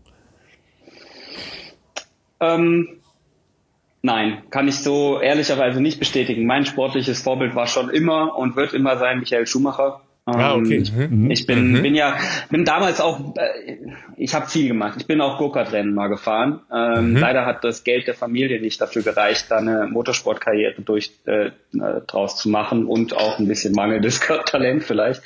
Aber ähm, nee, also klar, äh, als ich mich dann mit der Triathlon-Historie auseinandergesetzt habe, ähm, ist es natürlich Dave Scott, Mark Allen sind die großen Heroes, beide sechsmal Hawaii gewonnen. Ich kenne sie mittlerweile persönlich, sind immer noch total inspirierende, tolle Persönlichkeiten. Aber ähm, wenn es wirklich um ein sportliches Vorbild geht, dann ist das nur einer und das ist Michael. Nimm uns mal mit äh, auf, auf diesem Vorbildcharakter ähm, von, von Michael Schumacher. Also klar, dass der natürlich aus ähm, sehr ähm, einfachen Dingen, äh, sein Vater hat die Kartrennbahn in, in Kerpen in der Nähe von Köln äh, betrieben, ja, wo wir als äh, Sportredaktion des Westdeutschen Rundfunks damals auch hingefahren sind. Da war Michael äh, gerade Anfang Teenie äh, und hat uns die Karts, also die nicht die Rennkarts, sondern die Touri-Karts äh, rausgeschoben. Ja, also wirklich ganz geerdete Menschen, ja. Von da eine absolute super, super Weltkarriere gestartet. Ein, ein Mensch, der unglaublich akribisch für seinen Erfolg gelebt hat. Und unter den ähm, Formel 1-Fahrern, zumindest seiner Generation, mit Abstand, mit Abstand der körperlich fitteste war. Ja, er hat, er hat, glaube ich, das Niveau in der Formel 1 auf ein ganz neues Niveau äh, äh, äh, äh angehoben.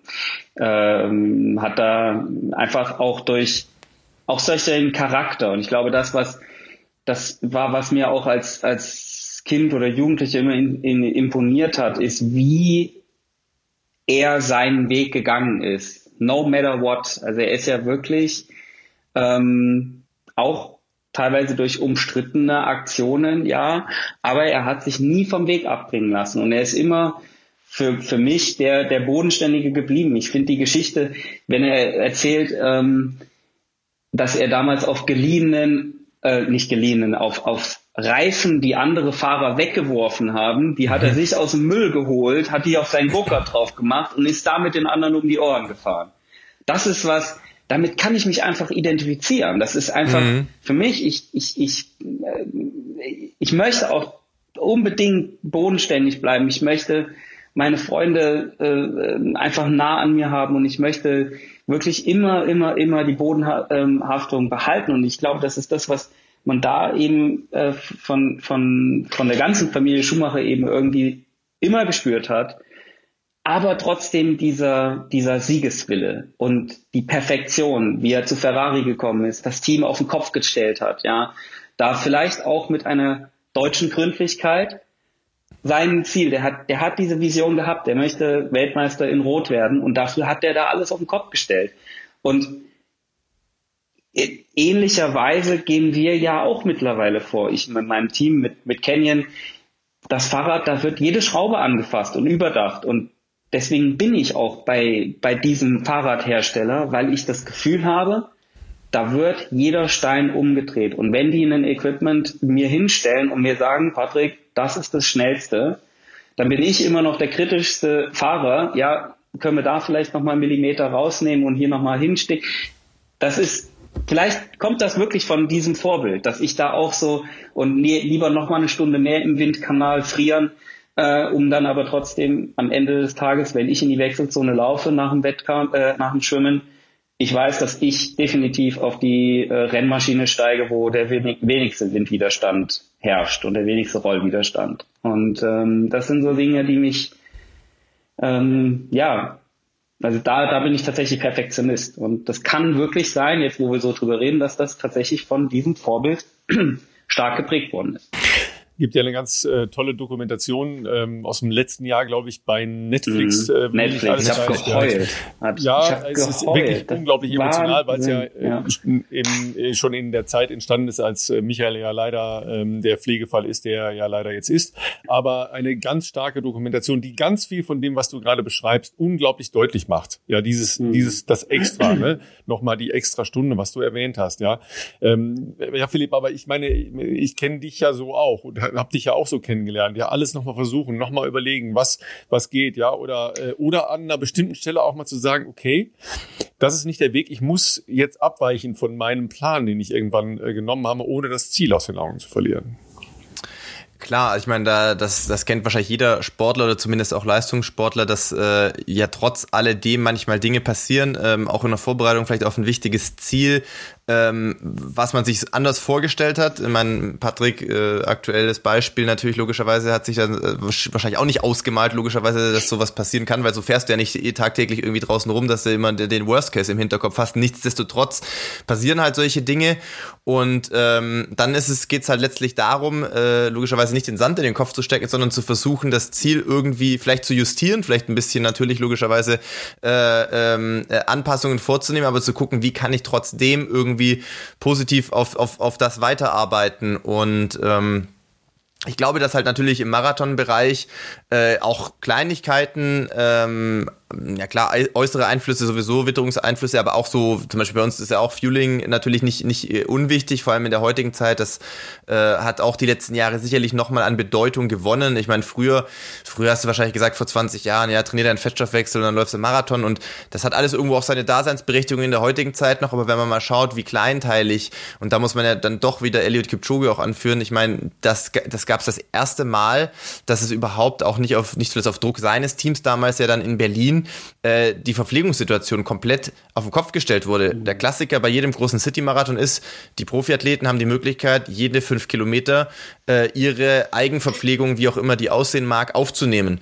Und, ähm, und dann wurde damals äh, ähm, angeregt, warum man das nicht alle 2,5 Kilometer machen kann. Und ähm, ja, dann hatten halt damals ähm, die ähm, die Verantwortlichen das mit, mit dem Weltverband geklärt. Das war offensichtlich dann äh, laut Reglement möglich und äh, es wurden einfach sehr viel kleinere äh, Mengen dann quasi, aber sehr viel regelmäßiger an an äh, das ist ja kein Geheimnis, dass er auf Morten setzt. Ähm, quasi äh, zugeführt mit dem Ergebnis, dass er damals ja dann auch den Weltrekord in diese äh, Bereiche verschoben hat oder dann klar mit noch ein paar mehr Gimmicks sicherlich bei bei den diversen Sub-2-Projekten ja auch da äh, als erster Läufer da, dieses äh, diese Marke gerissen hat und ähm, ich kann mir vorstellen, das kann Patrick aber auch gerne mal noch mal ein bisschen ausführen. Ich glaube, da haben wir damals mit Anne gar nicht so detailliert drüber gesprochen, aber man muss ja mal überlegen, ihr seid irgendwie gute sieben Stunden unterwegs ähm, bei so einem Ironman. Das ist natürlich dann doch noch mal äh, in ganz anderen zeitlichen Dimensionen, wie wenn man jetzt einen Marathon läuft. Das heißt, da machen natürlich viele Kleinigkeiten, also in Anführungszeichen Kleinigkeiten, wahrscheinlich vom, äh, ich bin da natürlich total allein, aber vom Neoprenanzug äh, bis zum, äh, wie klar auch, wie komme ich vielleicht aus dem Wasser, wie schnell bin ich in der Wechselzone, das sind ja die Klassiker, aber dann auch Windschlüpfrigkeit, äh, äh, was du schon erwähnt hattest, dass man im Windkanal trainiert, am Fahrrad ewig rummacht. Fueling, klar, im Wasser geht's nicht, aber dann wahrscheinlich auf dem Rad eine große Rolle, denke ich mal, um sich auch schon so vorzubereiten, logischerweise auf den Wechsel aufs Laufen. Ich weiß, dass man beim Laufen der ziemlich limi also limitierter ist, weil man logischerweise diese Stoßbelastung hat, was man da noch zu, ne zu sich nehmen kann.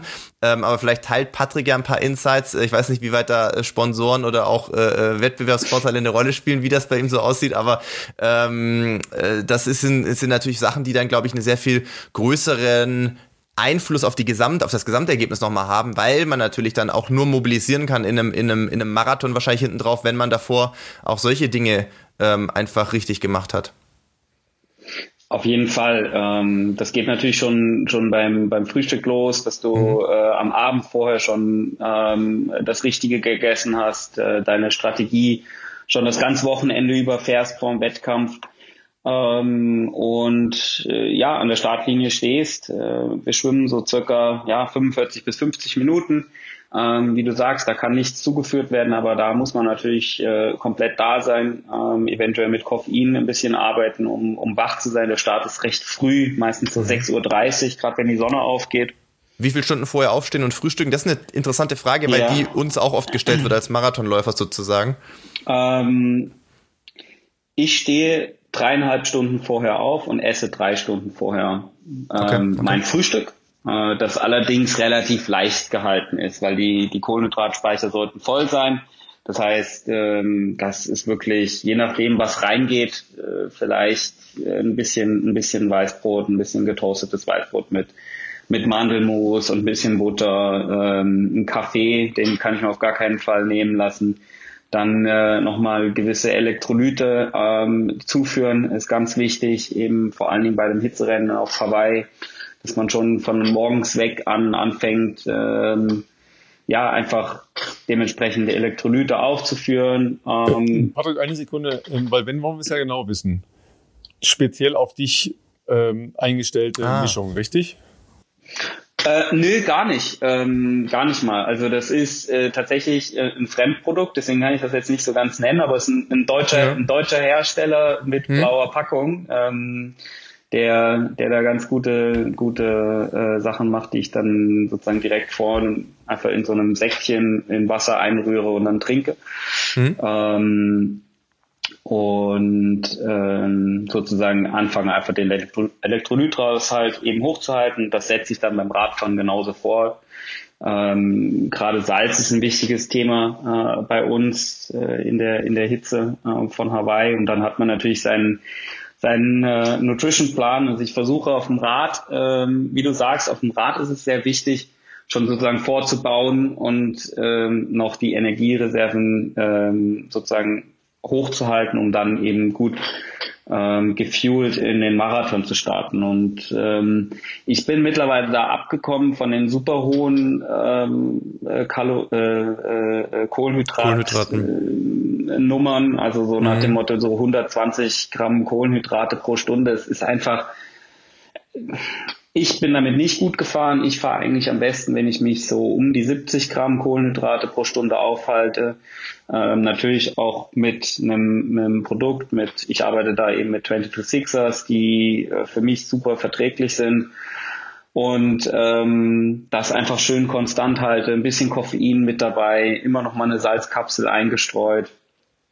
Ähm, Frage aus Laiensicht, auf dem Rad dann nur in flüssiger Form? Ich habe da schon vieles genau. gesehen, aber ich kann mir das jetzt, ich könnte mir das gar nicht vorstellen, dass man da was beißt sozusagen, aber also flüssig ja, das, oder Gels wahrscheinlich bei dir, oder? Das ist individuell schon sehr, sehr unterschiedlich. Ja. Ähm, mhm. Also ich habe auch schon in, in den Satteltaschen äh, oder den äh, Oberrohrtaschen von Profi-Athleten und Athletinnen äh, Kartoffeln gesehen. Also so ist es nicht, ja. Äh, okay. Also, ja, ein Klassiker auf Hawaii ist, ein Klassiker auf Hawaii ist tatsächlich das gefrorene Snickers. Ja. Äh, das haben das haben viele dabei. Also dann, du machst einen, Snickers vorher in die, in die Eistruhe und ja. machst den sozusagen gefroren morgens in der Wechselzone in dein Rad und dann ja. bei Kilometer ja, 60 bis 80 wird dann das dann perfekte Snickers sozusagen ähm, verköstigt. Ja, wie, wie, heißt der, wie heißt der Claim noch bei denen, wenn es mal wieder ein bisschen länger dauert, ne?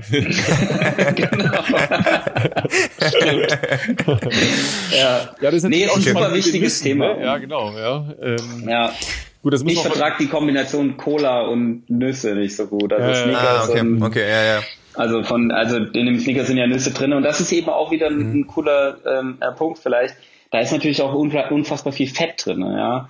Und ja. da geht auch momentan so ein bisschen die Richtung hin, dass man schon auch mit Fettgels anfängt zu rum experimentieren, mhm. weil wir natürlich auch, das muss man auch ganz klar sagen, bei der 8-Stunden-Belastung, so wie du es gerade gesagt hast, äh, hast du einen großen Anteil Fettstoffwechsel drin. Unser Ziel im Training, und das ist ein anderes Ziel, als du es verfolgst für einen Marathon, mhm. das ist ein anderer Stoffwechselbereich. Ja, ja, voll. Wir versuchen ja eigentlich unseren Fettstoffwechselbereich so weit hochzufahren, dass wir dort ökonomisch über die acht Stunden kommen. Natürlich brauchen mhm. wir eine, eine gewisse VO2 Max und natürlich brauchen wir eine gewisse Laktatbildungsrate etc. pp. Aber am wichtigsten eigentlich aus meiner Sicht ist immer noch der Fettstoffwechsel. Ich muss mhm. einfach meine whatever 260, 270, 280 Watt bei ähm, 63 Kilo Körpergewicht durchgängig fahren können aus dem Fettstoffwechsel. Das heißt, so mhm. wenig Kohlenhydrate wie möglich verbrennen. Ähm, und deswegen auch wieder die Abkehr von den 120 Gramm Kohlenhydraten. Ja. Ne? Deswegen ja, ja. lieber vielleicht nochmal ein Fettgel eingestreut, wenn man es eben vom Magen verträgt. Ähm, ist da, da geht, glaube ich, gerade so ein bisschen der, der Trend ähm, ja, hin. Ist natürlich schon auch für viele äh, Läuferinnen und Läufer aus unserer Community nicht unspannend, weil wenn du ja Laufzeiten äh, im Marathon hast, äh, in Richtung dreieinhalb, vier Stunden, äh, viereinhalb Stunden oder noch länger, ist natürlich eine ganz andere Frage als bei den Profis. Ja, Voll. weil die ja nach, nach zwei Stunden ein paar äh, Minütchen zu Hause sind. Da reden wir über andere äh, Energieversorgung und, und über sicher auch andere Trainingsinhalte, weil da, was du ansprichst, Fit-Stoffwechsel eine andere Rolle spielt, als das bei Philipp, Philipp der Fall ist. Ne?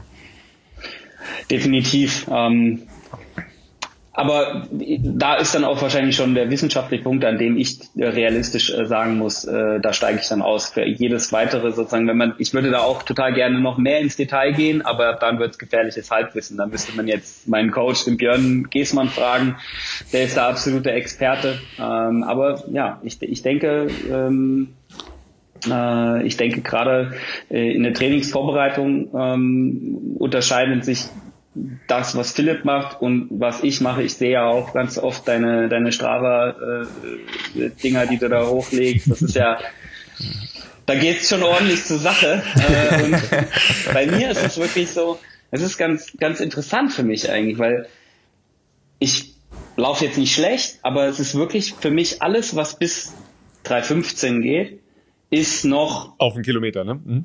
Auf einen Kilometer mhm. vertretbar, ökonomisch, laufbar. Ich will nicht sagen locker, aber es ist halt, ne, es ist, es fühlt sich noch nach kontrolliertem Laufen an.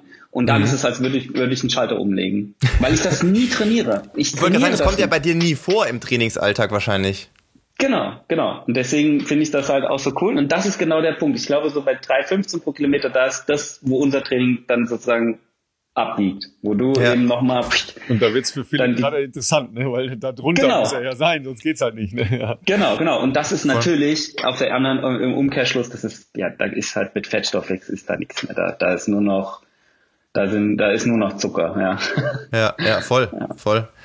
Ähm, kurze Frage noch zum Marathon innerhalb eines Ironman. Wie sehen da bei euch die Möglichkeiten der Verpflegung aus? Ist es auch so festgelegte Punkte, sag ich jetzt mal so wie bei uns in der Regel bei einem Marathon fünf Kilometer? Äh, oder ist das total random oder haben die noch mehr Punkte? Oder habt ihr die Möglichkeit wahrscheinlich auch als Profis eigene äh, Flaschen oder, oder wie auch immer Gels abzugeben? Oder weil ich sehe sonst, wenn ich mal einen Ironman auf Hawaii anschaue, dann sieht man ja schon auch euch äh, gerne mal an so einem vermeintlich äh, Free for Everyone Stand vorbeizulaufen, genau. um sich äh, eine Cola zu schnappen oder sowas in so einem Becher. Genau, also das ist ja, unseren Sport zeichnet ja wirklich wie beim Marathonsport eben auch das aus. Wir machen den, äh, wir machen die gleiche Strecke zur gleichen Zeit wie die wie die Hobbysportler und ähm, durchgehen da im Prinzip das gleiche Prozedere. Das heißt, jede Meile ist eine Verpflegungsstelle, die ah, sind immer wow. gleich aufgebaut.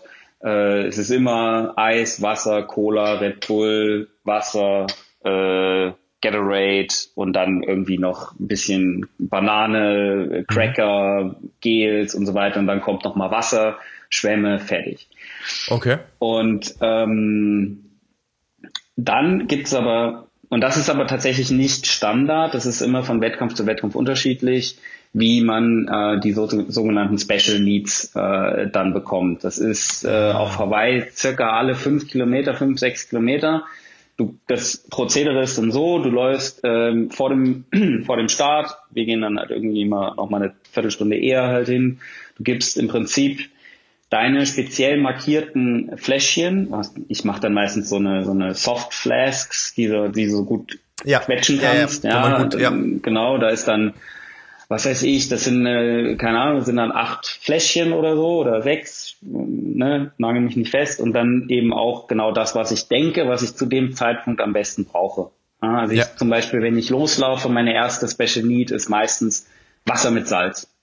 Mhm. Gar kein Zucker drin, weil da bin ich noch so, da ist mein Magen noch so voll mit dem ganzen, mit der ganzen Pampe, die ich mir da gerade beim Radfahren reingeballert habe Brauchst einen Geschmack auch mal wahrscheinlich. Genau, erstmal einfach ein bisschen neutrales Geschmäckle und dann beim ja. zweiten ist dann äh, ist dann irgendwie Cola mit ein bisschen Salz drin. Beim dritten ist dann Elektroly äh, Elektrolyte mit äh, Zucker irgendwie irgendwas, was mir halt dann schmeckt, ja Gatorade oder 22 Sixers, wie es halt äh, kommt und ähm, wie gesagt, das, das ist in der Regel bei, bei den Wettkämpfen, die ich mache, so, dass man ähm, dass man da Special Needs abgibt. Bei manchen Verpflegungs, äh, bei manchen Wettkämpfen ist es auch so, dass der Trainer oder dein Team von außen ähm, bei den Verpflegungsstellen äh, am Ende der Verpflegungsstellen dein Special-Zeug eben äh, reichen kann.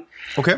Da muss ich aber ganz ehrlich sagen, ähm, finde ich den Ansatz des Ironman Hawaii oder den Ansatz, den Ironman da fährt, ganz äh, politisch sinnvoll zu sagen, wir wollen, dass auch Athleten, die keinen großen Betreuer, Staff, äh, Team dabei haben, dass sie die gleichen Chancen haben. Wir geben jedem die gleiche Möglichkeit, sein Special Needs dort abzugeben und dann fertig. Von außen gibt's nichts, ja. äh, was sozusagen außerhalb der Reihe noch äh, zusätzlich verpflegt werden kann. Ja, so so finde ich es eigentlich ganz fair, weil Natürlich reise ich, äh, was heißt natürlich, hört sich jetzt hochgestochen an, aber dank zum Glück äh, habe ich mittlerweile. Ich glaube, halt jeder, der hier zuhört, Team. geht davon aus, dass ihr nicht alleine mit eurer Radtasche und äh, ja, aber, so, ihr fliegt ja, ja nicht alleine Ziele, Das, das ist es halt. Bei ne? Profis, ja, ja. Äh, im, da, darauf will Patrick ja hinaus. Es ist nicht so, dass alle äh, wie ein zweifacher Weltmeister verdienen, ja, sondern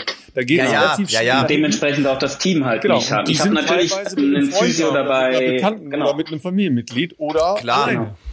Ja, ja, ja. Aber ich hätte jetzt auch angenommen, dass äh, äh, Patrick jetzt hier wahrscheinlich, genau, wie du sagst, Physio, Coach, äh, Frau, das Frau, ist in der Regel das Team. Äh, genau, genau, dass ja. man mit drei, vier Leuten da wahrscheinlich anreist. Also genau, und die, können, die können dann aber die, die Verpflegungsstellen gut genau. sozusagen bestücken. Aber ja, es voll. gibt da wirklich, ich sag mal, die Hälfte der, der Profisportler, die auf Hawaii am Start sind, die sind vielleicht mit irgendeinem Kumpel da oder mit, mit Freundin und okay. that's it. Mhm. Ja? ja? Und die hätten dann einfach ein, muss man einfach sagen, das ist ein signifikanter Nachteil. Ja? ja. Und deswegen finde ich es eigentlich fair, so wie es, äh, wie sie es machen. Ja. Du hast ähm, deinen Trainer ja schon angesprochen. Ähm, da muss man ja ähm, korrekterweise sagen, ähm, Björn ist ja jetzt äh, der Head Coach, ja, weil du ja äh, nicht nur ein ich dachte, Smart kommt der Oberpodcaster. Ja, auch. Ne?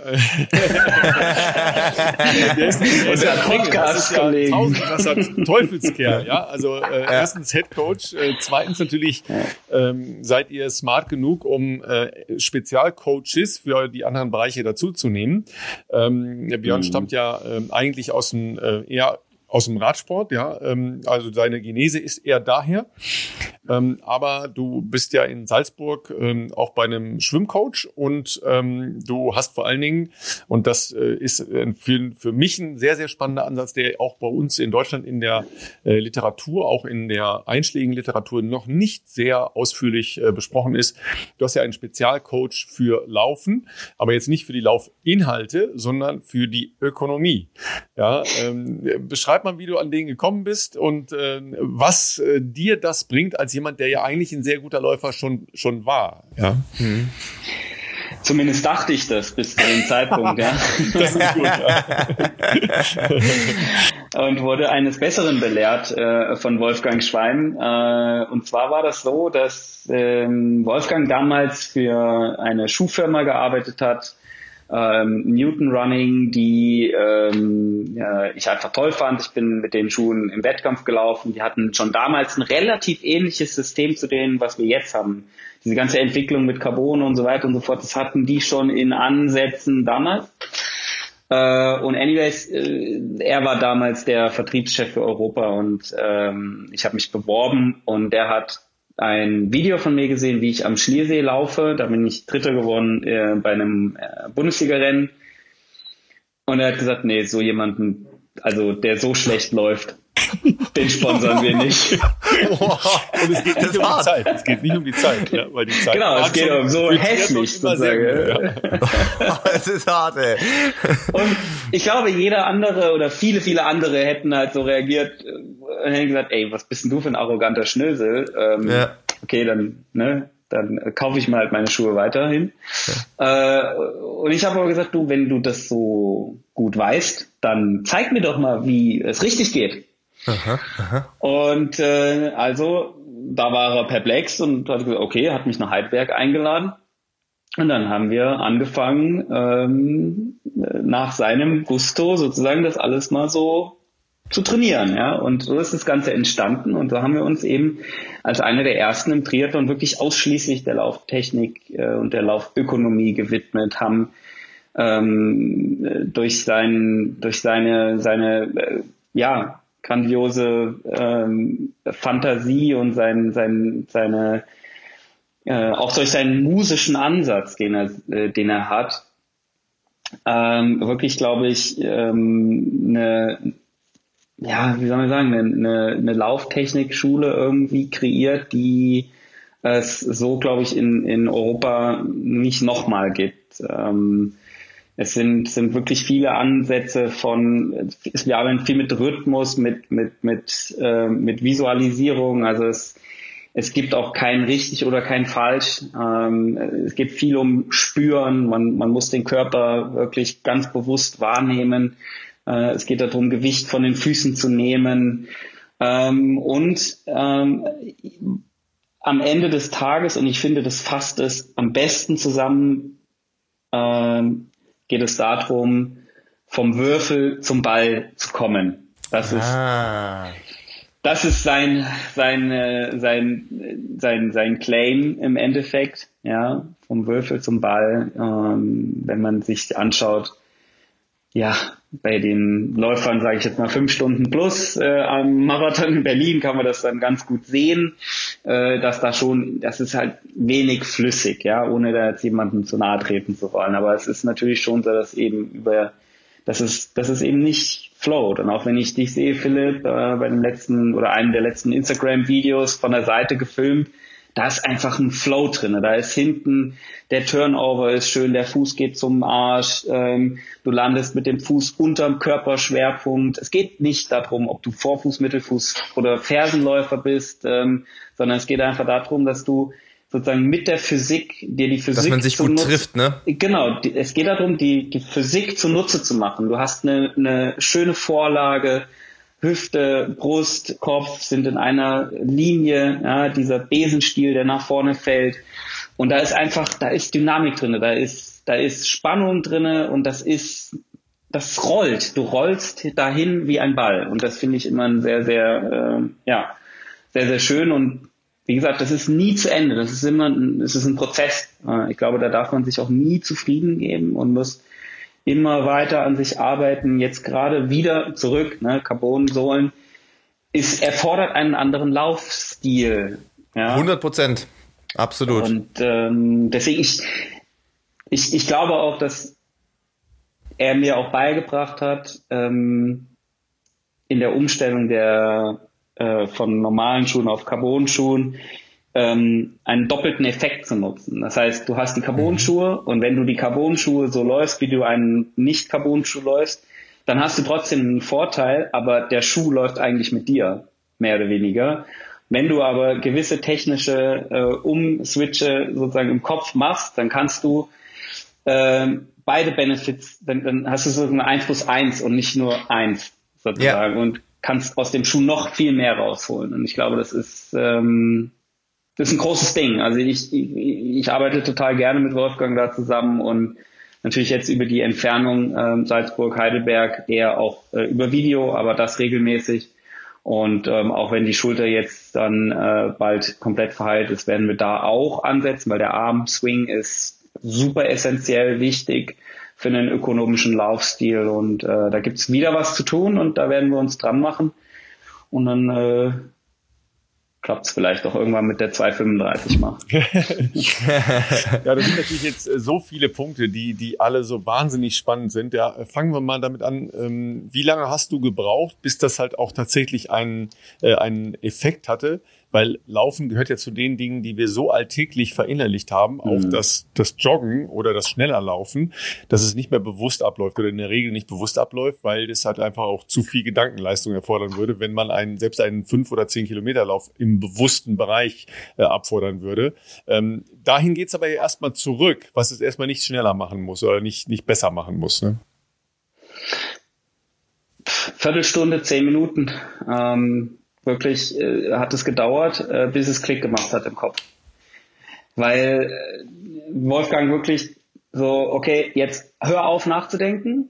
Der Kopf, der bleibt jetzt mal links neben der Bahn liegen und lass mich einfach mal machen und dann ja, äh, dann, dann fasst er auch einen an und sagt, hier, da musst du das spüren, dann kriegst du den, den Fleischerhaken, dann zieht er hinten während des Laufens so die, die Hose so nach schräg vorne, ja, dass du dem die, in diese Raketenabschussposition irgendwie kommst und, äh, ne, und dann noch weniger Gewicht auf die Füße, noch weniger und noch. Und jetzt stell dir vor, du läufst auf heißen Kohlen und zack, zack, zack, da, ne, da kommt so eins zum anderen. Und das ist wirklich das, dieses Bewegung oder das, das, das, das Muster, was du im Kopf hast, ist mit so jemandem an der Seite innerhalb von zehn Minuten, Viertelstunde ist es aufgebrochen und dann kommt das Training und das muss immer erneuert werden und ähm, erfordert tägliche Praxis. Deswegen laufe ich persönlich auch immer ohne oder zu 99 Prozent ohne Kopfhörer, ohne Musik, weil ich mich ja, da geht der Daumen hoch bei Philipp. Ihr könnt das nicht sehen zu Hause, ja. Okay. Ja, ich darf das jetzt nicht so, ich kann das jetzt nicht so aggressiv pushen, weil letztlich dann würden wir unsere ganze Podcast-Audience verlieren, weil die hören uns überwiegend bei ihren langen Läufen. Und ich freue mich ja auch, dass wir euch bei euren langen Läufen am Wochenende begleiten dürfen, aber tatsächlich aus dem gleichen Grund, äh, wie, wie Patrick das gleich noch weiter ausführen wird,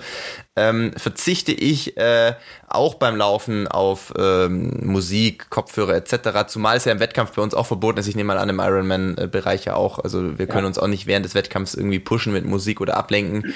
ähm, und deswegen finde ich, sollte man sich da auch nicht zu sehr dran gewöhnen einfach. Äh, mhm. ist natürlich komfortabel vielleicht hier und da mal, aber ja. Voll du nimmst halt den Beat der Musik auf, du, du, äh, es, es, es bringt dich einfach aus der Konzentration raus. Und ich spiele dieses Programm im Kopf immer wieder durch. Ich hab, es gibt da gewisse Schlagwörter und dann geht im Prinzip der sogenannte Bodyscan von, von der Scheitel, bei mir von der etwas fleischigen Scheitel, äh, ich habe nicht so einen schönen Scheitel wie Philipp, ähm, bis, zur, bis zum das äh, ähm, kleinen... denkst, du, denkst du, wir kriegen das noch hin? Ja, ich weiß nicht. ja, wir nicht mehr, Patrick, wir nicht mehr. Und das geht wirklich im Prinzip wie so ein, wie so ein, ja, wie so ein Scanner im Prinzip, der immer von oben nach unten geht, immer oben nach unten äh, von den Zehen über die Sprunggelenke, übers Knie, über die Hüfte bis hoch zum Kopf. Ähm, versuche ich es immer wieder zu reflektieren und zu hinterfragen und äh, das, da bringt mich Musik komplett raus, muss ich ganz ehrlich sagen. Ja. ja. Und es wird komischerweise auch nicht langweilig.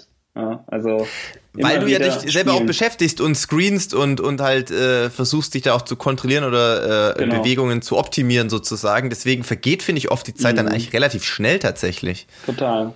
Oder sich auf die Atmung zu fokussieren, ja, bewusst in den Bauch zu atmen und so weiter und dann merkst du vielleicht, ah, okay, das Becken kippt jetzt doch wieder ein bisschen zu weit nach hinten, okay, wieder das Becken leicht nach vorne, aber dann geht die Bauchatmung nicht. Und dann hat man hat tausend Geschichten, wenn man dafür sensibel, äh, sensibilisiert worden ist und ähm, ja, da einfach reinhört, dann ja, dann, dann, dann geht da richtig was. Und ich finde, ja, finde das ist super. Also das ist ja wirklich sehr spannend, dass du ähm, wirklich ja der erste Profi warst, der sich damit äh, intensiv beschäftigt hat. Ähm, übrigens, falls ihr jetzt sagt, das will ich jetzt auch sofort haben, es gibt äh, Seminare ähm, vom mhm. Laufcoach von, von Patrick, ja, wo man das machen kann. Die sind aber gut gebucht, wenn ich das richtig weiß. Ne? Ja. Ja, ja, ja. Wolfgang ist jetzt auch nicht mehr der Jüngste und ja. ähm, äh, aber er hat äh, Coaches angestellt, ne? Oder? Genau, genau, ja, genau. Es ist ähm, genau. Also Julia ist ja meine Frau. Julia äh, hat sich äh, tatsächlich jetzt im Winter auch ausbilden lassen und bietet äh, Seminare im Salzburger Raum an, ist da sozusagen für Österreich zuständig. Und ähm, genau, das wird im Prinzip ausgebaut und seine Philosophie wird weitergetragen mit ausgewählten äh, Leuten.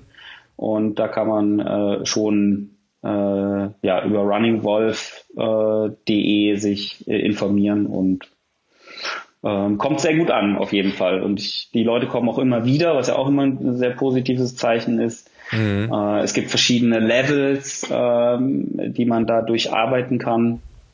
Und ähm, ja, am, am nächsten Level arbeiten wir dann immer sozusagen persönlich. Also alles, was dann auch in der Schule dann vermittelt wird, äh, stammt eigentlich aus meiner und Wolfgangs äh, direkten Zusammenarbeit. Also so wie wir cool. angefangen haben, das ist dann sozusagen Level 1 und das, was wir nach zwei, drei Jahren uns immer weiterentwickelt und weiter erarbeitet haben, ist dann irgendwie äh, das, das zweite Level und ich glaube, es gibt mittlerweile vier, ähm, äh, die dann äh, Wolfgang da abfrühstückt. Also es ist, ja, ich glaube, es macht voll Sinn. Ja, ja, wenn man äh, ja sieht, wie du ja dann im, äh, im Triathlon, also im Ironman-Triathlon, die Level verschoben hast, äh, vor allen Dingen beim Laufen, ähm, spätestens dann ähm, schaut man ja mal hin, was jemand macht, der dann, äh, und ich würde jetzt gar, sogar gar nicht sagen, dass ja dein, dein ähm, eigentliches ähm, herausragendes Laufen bei deinen beiden Titeln stattgefunden hat, sondern eigentlich für mich ein Jahr vorher. Weil ähm, da warst du ja dr nur Dritter, nur Dritter hinter einem gewissen äh, Jan Frodeno und einem gewissen Sebastian Kienle. Ja, ähm, aber da bist du als 97. Nee, ich glaube, es war 24. Äh, nach dem Radfahren abgestiegen. Ja. What? Ja, und dann noch Dritter geworden? Ja, und dann äh, ist auf drei vorgelaufen. Ja, äh, es gibt noch eine ganz kleine Rahmenhandlung. Die Rahmenhandlung heißt, ähm, irgendwo auf dem Highway standen plötzlich sehr viele Menschen an einem Zelt rum. Das war das Verwarnungszelt nach einer Zeitstrafe. Ähm, und da war auch ein gewisser Patrick L. aus D dabei. Aber das, das, war eine sehr ja. seltsame Geschichte, weil äh, da standen ja so ja. viele Leute rum. Du das erinnerst war, dich? Ja. ja, ich glaube, ihr habt da zu zehnt oder was gestanden. Also da Na, das reicht nicht. Die haben ja, die haben also du kriegst ja bei der, du kriegst ja bei den Zeitschriften immer eine, eine Stoppuhr in die Hand gedrückt und stoppst deine Zeit selber. Und die hatten keine Stoppuhr ja, mehr. Das war unfassbar. Scheiße. Also es stand gar nicht mehr im Zelt drin, sondern irgendwie draußen. Irgendwie haben sie da durchgedreht. Genau, da wollten genau, sie irgendeine neue Regel etablieren oder was. Also es war Blödsinn. Ja. Aber aber äh, kommen wir mal zu dem Laufen zurück. Also für mich war das das herausragende Laufen äh, von dir, wo du der Triathlon-Welt gezeigt hast, wie, wie Laufen funktioniert hat, äh, mhm. funktionieren kann in einer anderen Zeitrechnung, weil wir, wir reden ja immer von, äh, von einer Ära, äh, du hast Scott Allen angesprochen, dann kamen die starken Radfahrer, die halt so weggebombt sind, dass die guten Läufer keine Chance mehr hatten, ähm, von sicher kompletten Athleten wie Jan Frodeno, ähm, bis hin zu der Situation, die wir jetzt haben. Wenn du nicht in dem Bereich, in dem du läufst, laufen kannst, kannst du einen ganz großen äh, Titel nicht mehr gewinnen. Das ist einfach der Fall. Ja. Aber ähm, da gebe ich dir recht. Und damals waren die Zeiten auch noch anders. Also 2016, wenn ich mich erinnere, da ist noch äh, sind viele Ironman-Siege noch mit 250 weggegangen, 252 mhm. teilweise. Und damit gewinnst du heute keinen Blumenkorb mehr. Also man hat das schon gemerkt, äh, dass vielleicht auch zum Teil durch diese Laufleistung damals 2016 beim Ironman Hawaii äh, habe ich ja den 25 Jahre alten Streckenrekord von Mark Allen geknackt. Äh, habe mich danach auch bei ihm entschuldigt dafür, weil das natürlich eine, für mich in dem Moment eine Majestätsbeleidigung war. Aber er hat es äh, mir nicht übergenommen, zum Glück. Ähm, äh, ich, ich glaube tatsächlich, dass da seitdem sich das Level extrem entwickelt hat. Ähm, als, als Ironman-Sieger, wenn du Ironman-Sieger werden möchtest im, im Profiet, musst du ein ausgeglichener Athlet sein. Es gibt keinen Athleten mehr, der einen Ironman gewinnt, der eine signifikante Schwäche hat. Ähm, und das ging bis zu dem Zeitpunkt vielleicht sogar noch. Äh, du konntest immer als ähm, bestes Beispiel Sebastian Kiele mit einer leichten Schwimmschwäche durch eine brutale Radleistung ähm, und einem soliden Lauf konntest du gewinnen. Ja? Aber mhm. CBI war natürlich auch Vorreiter in Sachen Aerodynamik. Da war der Erste, der die Aerodynamik äh, und das ganze Ding auf ein neues Niveau gehoben hat. Und mittlerweile müssen die, musst du ausgeglichen sein. Du kannst dir keine Schwäche mehr erlauben und äh, eine 2,45 ist eine absolute Standardzeit geworden. Und das ja ist tatsächlich erst in den letzten äh, paar Jahren hat sich das so entwickelt. Oder, um es klar zu sagen, du bist schuld. Ja, weil daran orientieren sich jetzt ist, alle. Ja. Du hast die Entwicklung den anderen Leuten aufgezwungen. ja, aber ich meine, das ist, äh, das sind natürlich auch immer, ähm, man guckt natürlich auch immer nach ganz, ganz oben irgendwo. Und derjenige, der in den Ironman Hawaii ähm, äh, gewinnt, und das habe ich ja dann äh, in den folgenden Jahren ähm, auch gemacht, äh, ist, ist dann eben die, ist dann eben die Benchmark. Und äh, die Konkurrenz überlegt sich eben, wie, wie können wir den dann äh, entthronen. Äh, und äh, jeder entwickelt sich irgendwie weiter und versucht sein Bestes. Und ähm, man hat es ja auch gesehen, es kann auch mal nach hinten losgehen. Äh, Jan Frodeno kam im Jahr 2017 ähm, äh, meiner Meinung nach äh, drei Kilo zu leicht an auf Hawaii. Ich meine, äh, Ralf, du hast ihn ja damals auch äh, gesehen, das war schon extrem dünn und das hatte mit Sicherheit auch äh, den Hintergrund, dass eben er dadurch in der Lage sich gesehen hat, einen super schnellen Marathon zu laufen. Und so ja entwickelt sich das einem immer weiter und ähm, ja, freut mich, dass ich einen Teil dazu beitragen konnte. Irgendwie. Ja, äh, also nochmal als Hintergrund, ähm, er war dann nicht in der Lage, den, äh, den Triathlon in dem also Jan Frodeno in dem Jahr in de, äh, entsprechend zu Ende zu bringen, weil er hatte dann äh, große Probleme. Das ist ja mhm. ähm, für alle immer auch eines der der heißen Themen. Ja, also wie weit? Gratwanderung, ja. Ja, mhm. die, die Gratwanderung. Ja, nochmal, wir reden hier nicht von Gesundheitssport, wir reden hier auch nicht von Breitensport. Also bitte, da äh, will ich jetzt auch gar nicht unseren eher ja launisch gemeinten Hashtag Don't Do This at Home ähm, äh, anbringen, sondern äh, da, da möchte ich wirklich auch appellieren, dass ihr nicht meint, dass da radikale Abnehmkuren oder dergleichen stattfinden, sondern das ja. spielt sich halt im Laufe der Formfindung von Profis runter aber es ist eine Gratwanderung, ja. Und ich habe noch nie eine also manche, gemacht, ja, nee, genau, manche das versuchen halt das natürlich noch zu forcieren. Profis, äh, Philipp, äh, du kannst das äh, ja auch alles bestätigen. Das ist ja bei dir auch so. Wir haben damit ja auch ähm, in in der Folge mit Gesa Krause ähm, auch ja. sehr intensiv gesprochen, die auch immer ja. wieder darauf hinweist: Hey Leute, jetzt nehmt doch nicht immer als Vorbild unsere Körperstatur bei mhm. den So wie wir an einer Marathonstartlinie ja, stehen oder, oder so. Äh, ja. An einem Marathonstart oder bei den Ironman-Weltmeisterschaften. Das ist ja. nicht die Benchmark. Das ist auch nicht Das ist auch nicht Benchmark. normal, sondern das ist der Prozess. Also so siehst du ja. aus, wenn du als Profi dich drei, vier Monate äh, auf dein Highlight-Rennen, sag ich mal, äh, oder zwei Highlight-Rennen vorbereitest, dann siehst du vielleicht so aus und auch äh, vielleicht. natürlich gibt's. Und das ist aber, das ist aber der große Punkt. Du kannst nicht sagen, du siehst dann so aus, weil Genau. Ähm, schau zum Beispiel Cat Matthews an. Das ist für mich der neue Super Rockstar im Ironman Frauenbereich. Sie ist Hockeyspielerin früher gewesen. Die sieht, mhm. Frau sieht einfach aus wie eine Hockeyspielerin, läuft aber den Marathon im Ironman in 2,49. Wow. Das ist ja. krass, also ja. wirklich, ja. Und der würde man es klassisch nicht ansehen. Mit dieser Herangehensweise sieht man halt aus. Ich denke, jeder muss seinen Körpertyp respektieren und Voll ähm, darf sich da nicht von außen irgendwie in ein Bild reindrängen lassen, so muss das jetzt aussehen, warum ja. sehe ich nicht so aus? Das ist, glaube ich, die falsche Herangehensweise. Ich glaube, jeder, ähm, jeder hat seine eigenen Körper. Ähm, ähm, ähm, Voraussetzungen und in den Bereichen kann man sich irgendwie bewegen.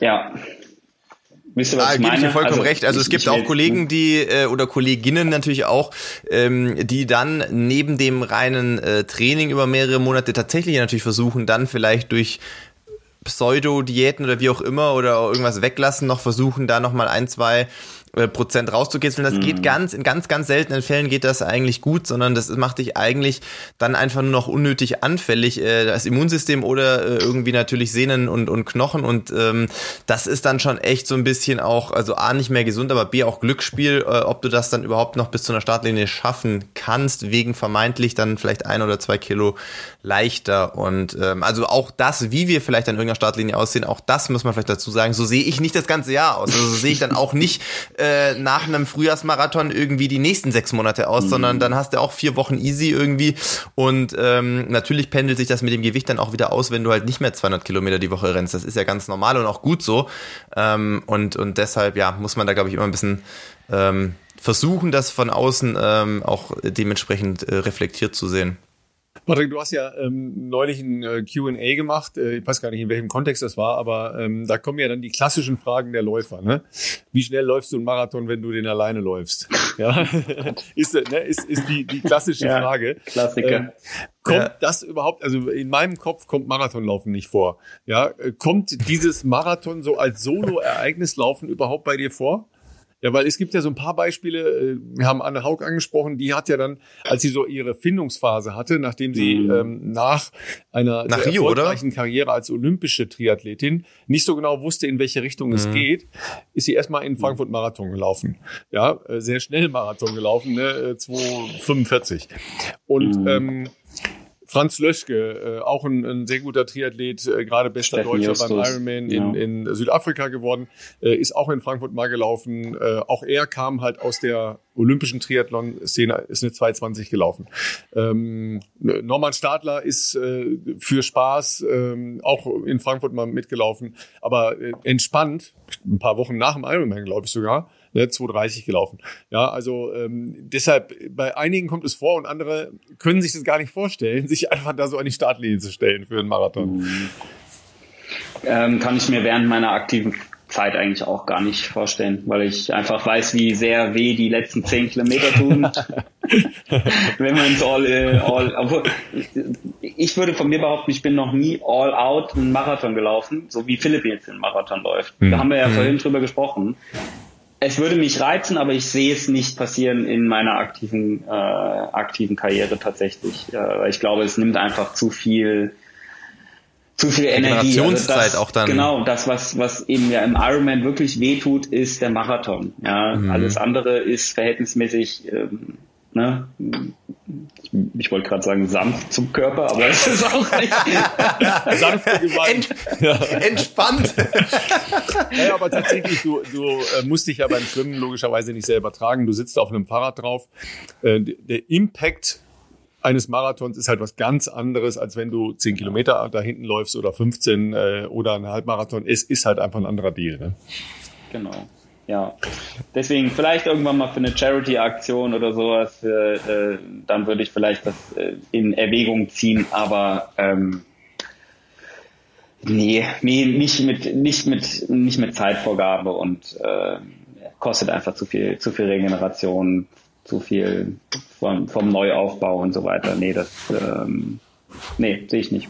Ja, wobei das spannend ist, also wenn, man jetzt ähm, zwei Rennen aus deinen erfolgreichen äh, Hawaii-Auftritten dann nochmal rekapituliert, also klar, wenn du wie in dem besagten Rennen, wo, wo du Dritter geworden bist, ähm, wenn du da von hinten kommst und da an den Leuten vorbei fliegst, dann ist das ja nicht All-Out-Rennen. Also dann ist das ja nicht äh, dann, dann schwebst du ja praktisch daher. Ja, also dann musst du ja nicht, nicht selber pushen, weil äh, du fliegst von alleine.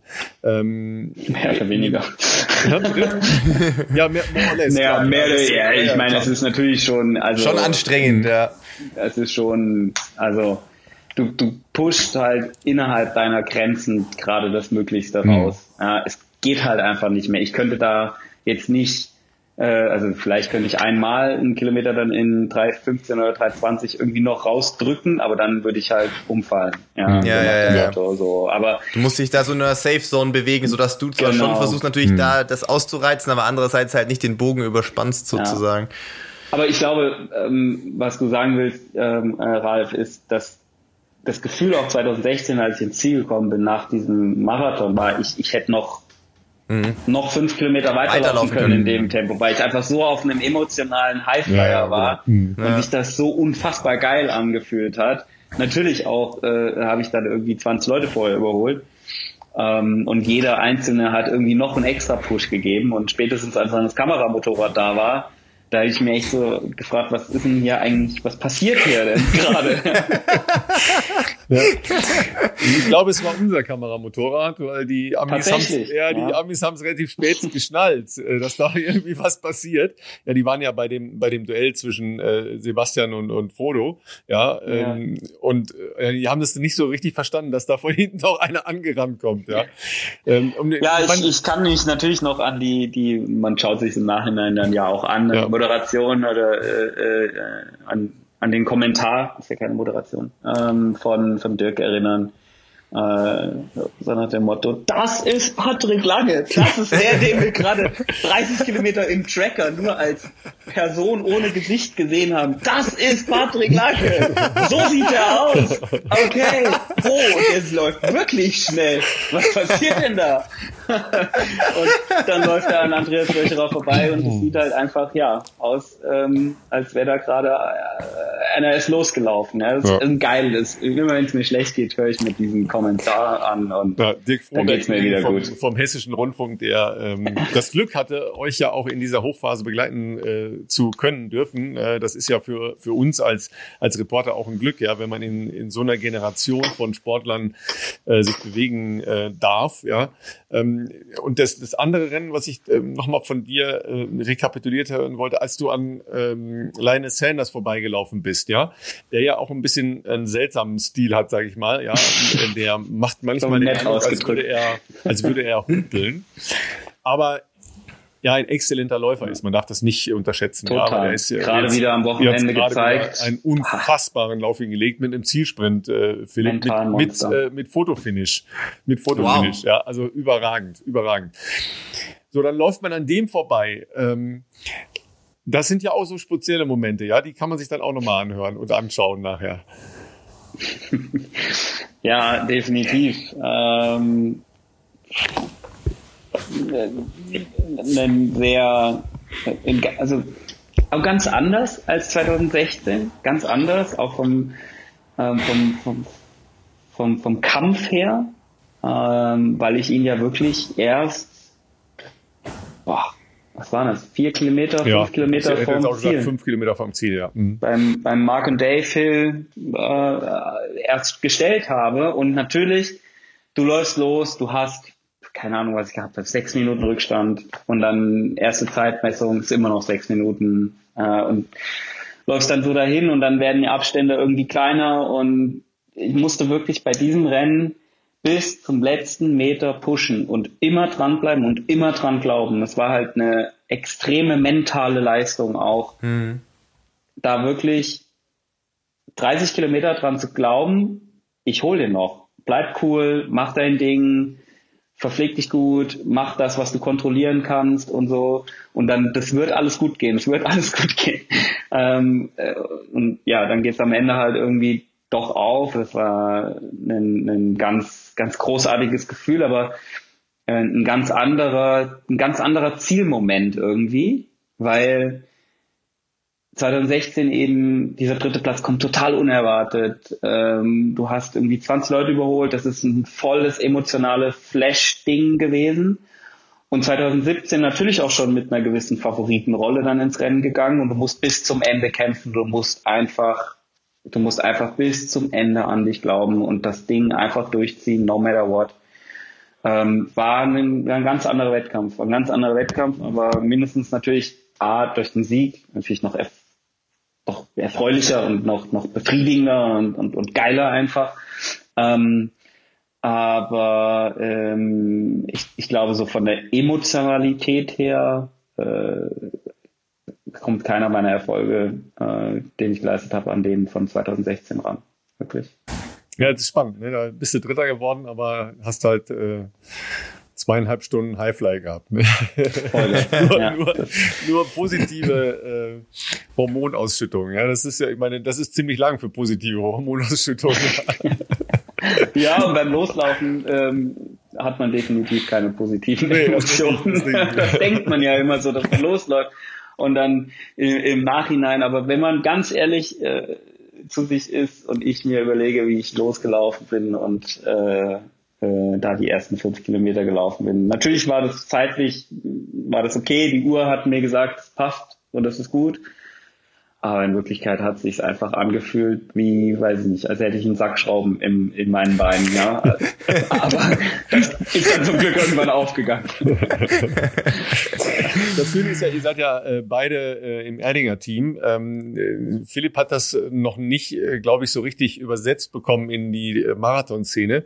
Ähm, Patrick ist ja jemand, der seinen Rennanzug dazu nutzt, einen kleinen Bauchladen mitzunehmen aus den Verpflegungsstationen, weil wir das gerade hatten ähm, weil äh, du ja nicht nur äh, die angebotenen Speisen etc. mitnimmst, sondern auch 28 Schwämme, ja, und die dann in deinem äh, in deinem Anzug Platz finden müssen, ja. Ja, Philipp, ja. Also ich wollte gerade sagen, das ist bei uns, äh, puh, Schwämme gibt's schon echt selten, muss ich sagen, bei den üblicherweise, bei den, zumindest bei den Frühjahrs- und Herbstevents, aber ich wüsste jetzt auch gar nicht, wo ich die bei uns äh, so groß reinmachen soll. Wir haben ja meistens nur ein Trikot an, das oftmals nicht in der Hose drin, da würde direkt unten rausfallen, aber ähm, ich habe das natürlich, also ich habe diese Bilder und die Szenen im Kopf. Ähm, das bedeutet äh, Schwämme, aber was nimmt man noch mit? Man nimmt halt Schwämme mit, logischerweise, in den Anzug rein und in die Schulter wahrscheinlich Regionen, weil man sich versucht runterzukühlen, oder? Also, was, was kann man, was nehmt ihr sonst noch mit? Ihr nehmt ja jetzt nichts Festes weil, sonst Patrick, mit, oder? Du ja wissen, ne, dieses Jahr Europameisterschaften, ja, die äh, Veranstalter ja. sind im Moment, im Moment Stimmt, noch, da sollte ich mir Tipps holen. Also, ja, ähm, sind im Moment noch auf der Schiene, dass äh, der Marathon um, äh, 11.30 Uhr so? losgehen soll. Ja, 11.30 Uhr sogar. Ja, Im Sommer in, äh, in München. Also das ist keine so geile Idee jetzt vor den Diskussionen, die wir über Kann Tokio, man auch Pech haben, ja. die wir über Tokio und Doha geführt haben. Könnte überraschend warm werden, aber ja. das ist halt so ein Surprise. Genauso ja. wie man sich für den Ironman Frankfurt anmeldet und sich dann äh, wundert, warum plötzlich 30 Grad hat und dann denkt, nee, mache ich nicht. Ja. Seltsam. Ja. Ja. Aber du, ähm, das ist ja eine ja, Strategie, die du da fährst, ja. Ähm, mhm. Äh, ist das jetzt ein äh, bedingter Reflex oder eine, äh, eine Ablenkungs-Übersprungshandlung äh, oder doch mit einem ähm, sehr äh, durchdachten Hintergrund? Ja, es ist schon ein durchdachter Hintergrund. Ähm, es ist auf Hawaii, oh Wunder, sehr, sehr heiß und ähm, von dem her ähm, haben, die, haben die Schwämme einfach ein bisschen mehr Wasserkapazität als der, der Einteiler. Äh, und wenn ich mir dann Wasser über äh, den Kopf schütte, dann saugen die Schwämme eben etwas Flüssigkeit auf und behalten die einfach auch. Die Verpflegungsstellen sind, wie gesagt, eine Meile, 1,6 Kilometer auseinander. Und man versucht eben so lange wie möglich die Kühlung aufrecht zu erhalten zwischen den Verpflegungsstationen. Es dauert 500 Meter, dann ist einem sowieso wieder bullenheiß. Ähm, mhm. Da kann man auch mit den Schwämmen nichts machen, aber ich habe schon den Eindruck, dass es eben ein bisschen was bringt, einfach die, die Körpertemperatur äh, etwas runter zu, zu kühlen. Ähm, und ähm, ja, wir bekommen ja auch so Becher mit Eis drinne, die werden dann auch eben im Einteiler auch besser gehalten, wenn, wenn Philipp die in seine Flatterhose reinkippt, dann nicht lange fallen die einfach unten raus. also das kann ich aber nicht empfehlen. Ähm, da würde ich tatsächlich eher, äh, wenn ich Philipp einen Tipp geben müsste, würde ich eben sagen, ja, probier so Mentholgels aus. Da gibt es mittlerweile ah, ja. super, äh, super Sachen, die wirklich auch im Bauch bleiben und dann einen kühlenden Effekt von innen haben. Da gibt es ganz interessante Studien und Entwicklungen, die, die da gerade laufen, die vielleicht auch für, für, für mich dann noch vorbei äh, mal für Interesse sein könnten. Aber bis dahin, bis das alles ausgereift ist, bleibe ich doch bei meiner Schwammtaktik. der, der praktische Ansatz, ja. ja. ja. Absolut. Ja, ihr Lieben, ähm, ich würde sagen, jetzt brauchen wir noch äh, ein kurzes Plädoyer von, äh, von dir, Patrick, warum ähm, vielseitiges Training auch für Läufer wertvoll sein kann. Ähm, denn das, äh, das, das ist ja schon auch immer eine Überlegung, wie viel von Nicht-Lauftraining ja, äh, baue ich ein. Ähm, ich weiß, dass du mehrere Stunden, Patrick, äh, in der Woche auf äh, Krafttraining, auf, ähm, auf, auf Gymnastik, Yoga etc. verwendest. Ja, Krafttraining war ja auch mhm. sowas, was du unter Faris al-Sultan, glaube ich, das erste Mal systematisch in dein Training eingebaut hat. Also wirklich auch mit, Korrekt. mit Hanteln, ja. Ähm, ja. Äh, das, das sind ja alles Wege, die noch nicht also im, im breiten Bereich des Laufens noch nicht angekommen sind und auch bei relativ vielen Läufern, Läufern, weil die Vorbilder ja da oft aus den afrikanischen Staaten kommen, ja. Ähm, und da ist das eher noch nicht angekommen, ja. Naja, ich schaue mir beim, beim Training auf der Rolle äh, zu Hause schon öfters auch mal so Dokumentationen über Kipchoge und ja, äh, NN-Team ja. und so. Ja. Und da sehe ich die schon öfters mal so ich finde es ein bisschen, also das, was man in den Filmen sieht, ist es schon ein krasses Alibi äh, rumgehüpfe. also es wäre jetzt nicht mein Krafttraining, muss ich ganz ehrlich sagen, aber ich habe ja. da auch andere Ansprüche als Triathlon. Ja. Ja. Aber ähm, klar, es geht immer um, um, um Stabilität im Bewegungsablauf und im, äh, im, im, vor allen Dingen im Rumpf natürlich. Es geht um Gluteus. Es geht darum, Aktivitäten, äh, äh, Bewegungen auch zu aktivieren und anzusteuern. Ähm, ich habe zum Beispiel äh, Mitte der Corona-Zeit ähm, so, einen, so eine Bandscheibenprotrusion gehabt, also so eine leichte Vorwölbung, die hat auf den Nerv gedrückt und ich habe mich gewundert, warum ich nicht so richtig, schon Druck aufs Pedal bekomme, aber nicht so richtig. Äh, und dann hat man das eben rausgefunden, ja, Bandscheibenvorwölbung, bla bla bla bla. Ähm, und ähm, habe mich dann eben mit meinem Physio, ähm, mit dem Hansi Friedel äh, bei Corox in Edling eben der ganzen Sache angenommen. Äh, und das hat eben dazu geführt, dass wir äh, gemerkt haben, als ich mich auf den Bauch gelegt habe, auf der Gymnastikmatte, ähm, hat er im Prinzip, ich mein, musste mein Knie 90 Grad abwinkeln und er hat dann meine Ferse nach unten gedrückt und sollte mhm. die Ferse ganz stumpf nach oben drücken. Es ging nicht ich konnte seine, Fer seine Hand, sein, er hat einfach nach unten gedrückt, ich konnte sie nicht hochdrücken. Mhm. Dann haben wir ähm, ein paar Tage äh, diese Kräftigungsübung gemacht und vor allen Dingen im Bereich der Stabilisierung der Wirbelsäule. Gar nicht die großen Muskelgruppen, sondern wirklich das klassische Becken kippen, Becken rollen, Muskel, Bauchmuskeln ansteuern, gar nicht kräftigen, sondern wirklich wieder die feinste, kleinste Bewegungseinheit zu trainieren. Sprünge zu machen, wieder das reflektorisch zu machen, so ein bisschen plyometrisch zu arbeiten. Ähm, wir haben nie eine große Hantel in die, in die Hand genommen. Ähm, und es hat eben dazu geführt, dass ich eben eine, eine Woche später äh, bei der gleichen, beim gleichen Test, wieder auf den Bauch gelegt, Knie 90 Grad angewinkelt, ähm, habe ich ihn, er hat sich mit beiden Händen auf meine Ferse gestützt und ich habe ihn mitsamt seinem Körpergewicht einfach nach oben gedrückt. Krass. Weil, der, weil die Wirbelsäule eben dann wieder den Nervenreiz auch rausgelassen hat.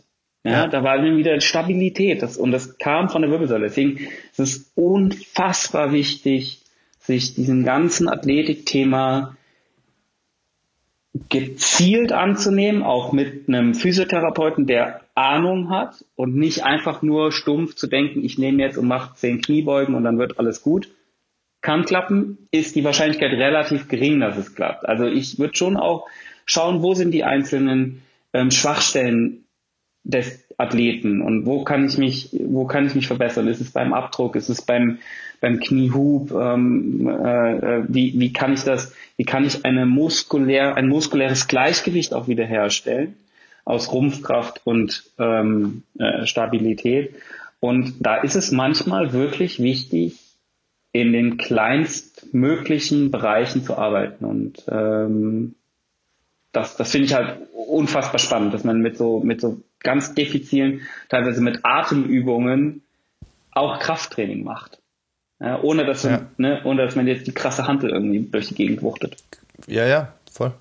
Absolut. Also tatsächlich hatte ich heute eine Hantel in der Hand, äh, eine lange Hantel, aber wir machen das auch oft jetzt gar nicht mit äh, Scheiben drauf bis geht nicht mehr, ja. sondern äh, ich sage auch gar nichts gegen. Ne? Ich sage nichts gegen Langhand Langhanteltraining, super super geil, mache ich auch, alles cool. Aber ich wollte noch mal ein Plädoyer für das ganzheitliche eben schaffen. Genau, das muss nicht, äh, man muss das, das muss nicht sein, beziehungsweise äh, die die ganzheitlichen Zusammenhänge sind eigentlich der Schlüssel und das ist bei uns auch oft der Fall. Also was weiß ich, da geht's dann drum, dass du durch den durch den Trainingsraum äh, Ausfallschritte machst und äh, hast eine Langhantel drauf, aber eine Scheibe nur auf einer Seite, so dass mhm. du dann irgendwie natürlich versuchen musst, da irgendwie immer gegenzusteuern mit der mit dem gesamten äh, Körper. Nur mal jetzt ja. als Beispiel oder sowas und ähm, das, also es, es geht jetzt nicht immer darum, äh, wie viel Gewicht kann ich maximal bewegen Voll. oder sowas, ganz im Gegenteil, sondern es ist eher die Art und Weise, wie diese Übungen konzipiert sind, um das Zusammenspielen von diesen verschiedenen Muskelgruppen auch ähm, zu, ja, zu optimieren einfach.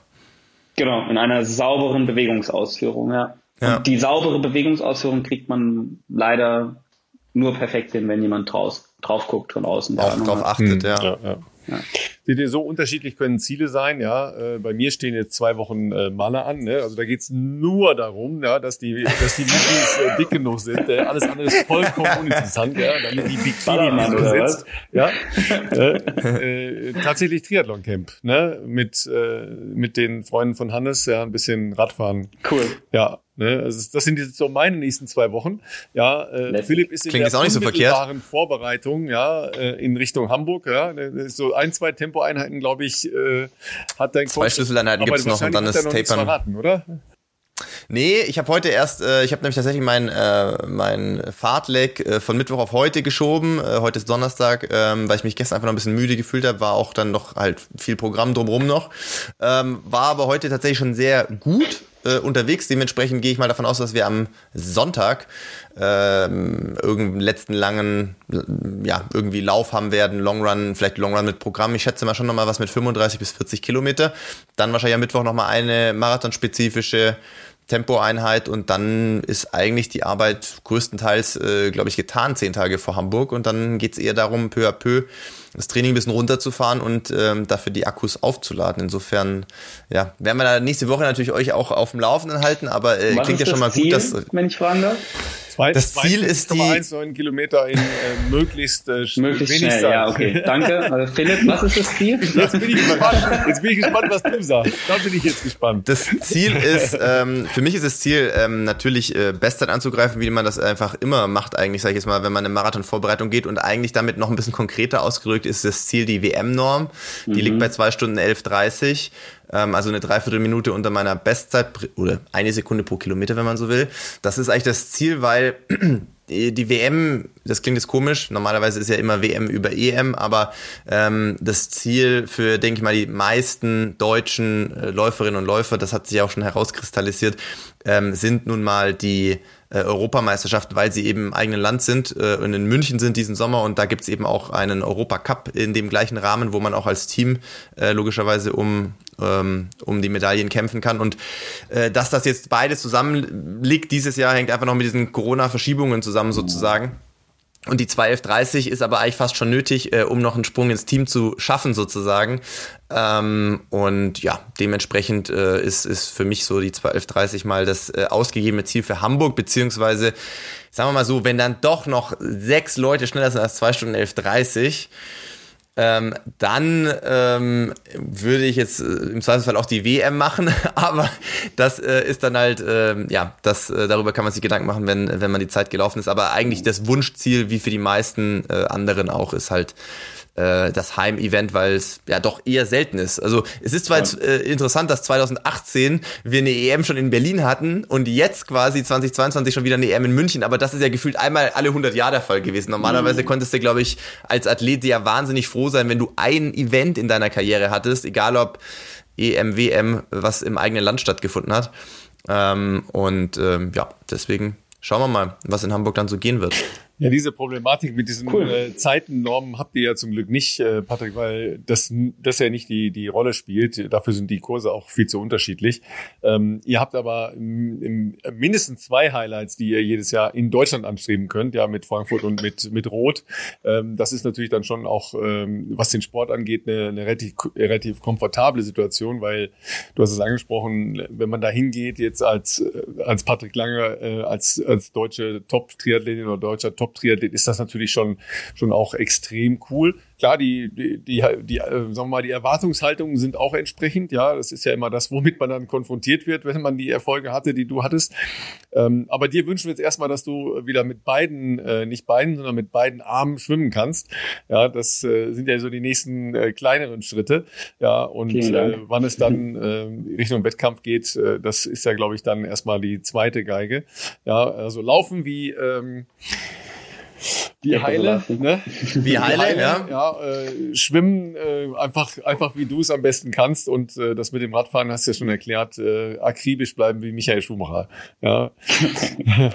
Sehr cool. Genau, Vielen und Dank. davor, ja? ja? wir sehen uns vielleicht in Hamburg. Ähm, ja. Da werde ich, würde mich äh, freuen. Philipp äh, dann ähm, lautkräftig, äh, äh, lautstark anfeuern dass das auch was wird mit der 21130. Das äh, wäre klasse. Ich werde die Ohren äh, aufhalten an der Strecke. Du wirst mich hören, mein Freund. Dafür werde ich sorgen. Sehr gut.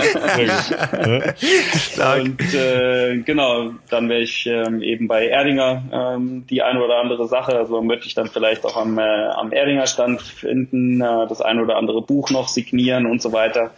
Ähm, genau, da habe ich Bock drauf, da freue ich mich. Ähm, also auch für die Leute hier bei unserer Community, äh, Leute, ich weiß ja von euch, einige von euch laufen ja Hamburg, habt ihr uns schon oft geschrieben. Ähm, schaut gerne auf der Messe vorbei. Also ich werde genau. voraussichtlich Freitagnachmittag da sein, kurzzeitig bei In Silence, aber wahrscheinlich dann auch logischerweise mal beim Erdinger Stand. Und ganz neue Info, die wir ja nicht hatten. Patrick, wer Patrick, Patrick Lange, wer Patrick Lange äh, live treffen möchte, Messe, äh, also Marathonmesse in äh, Hamburg und äh, holt euch am besten noch ein Buch von ihm gleich noch ab. Ja, wenn man es da schon signiert auch bekommen kann. Das ist ja auch nicht überall möglich, Leute. Das ja, müsst ihr nutzen. Wahr. Das ist wahr. Ne? 90 Minuten Fußball können schon mal zäh sein. 90 Minuten äh, mit dir, Patrick, sind äh, super schnell vorbeigegangen. Äh, Wie im Fluge. Tausend, tausend Dank. Äh, wirklich Danke, großartig äh, und eine große Ehre für uns als äh, hundertste Ausgabe unserer kleinen Podcast-Veranstaltung. Ähm, unser Dank geht natürlich auch an, an euch alle in unsere Community raus. Ähm, ihr habt äh, wirklich unglaubliche Treue bewiesen, äh, sehr, sehr viele Fragen, Anregungen, Wünsche hinterlassen. Ja, äh, wir haben es schon gesagt, äh, heute sind wir so weit, dass wir über 700.000 Downloads und Streams haben mit unseren 100 Veranstaltungen. Dabei ist die 100. noch nicht eingerechnet. Ähm, und Patrick, ne, die, die Highscores übrigens in unseren ähm, 100 Folgen bisher, bisher ist ah, Florian Neuschwander. Ja, also jetzt auch nicht sehr so, geiler Typ, nicht muss so man ganz ehrlich sagen. Klassische Läufer, ne, aber natürlich auch eine sehr spannende Figur in der Laufszene. Ähm, und, ähm, und natürlich ist auch der Podcast ähm, mit Anna Haug unter den Top 3. Also ne, die, unsere Gemeinde liebt es, also Menschen wie dich äh, hier zu hören und äh, bei uns zu haben. Vielen Dank dafür. Da bin ich mal aufs Feedback der Community gespannt und ähm, gratuliere euch natürlich da zu dem großen Erfolg mit dem Podcast. Und ähm, schauen wir mal, dass noch ein paar mehr Hörer dazukommen vielleicht in Zukunft. Das würde uns freuen. Patrick, vielen Dank dir und ähm, dir weiterhin alles Gute. Wir sehen uns in Hamburg. Ciao.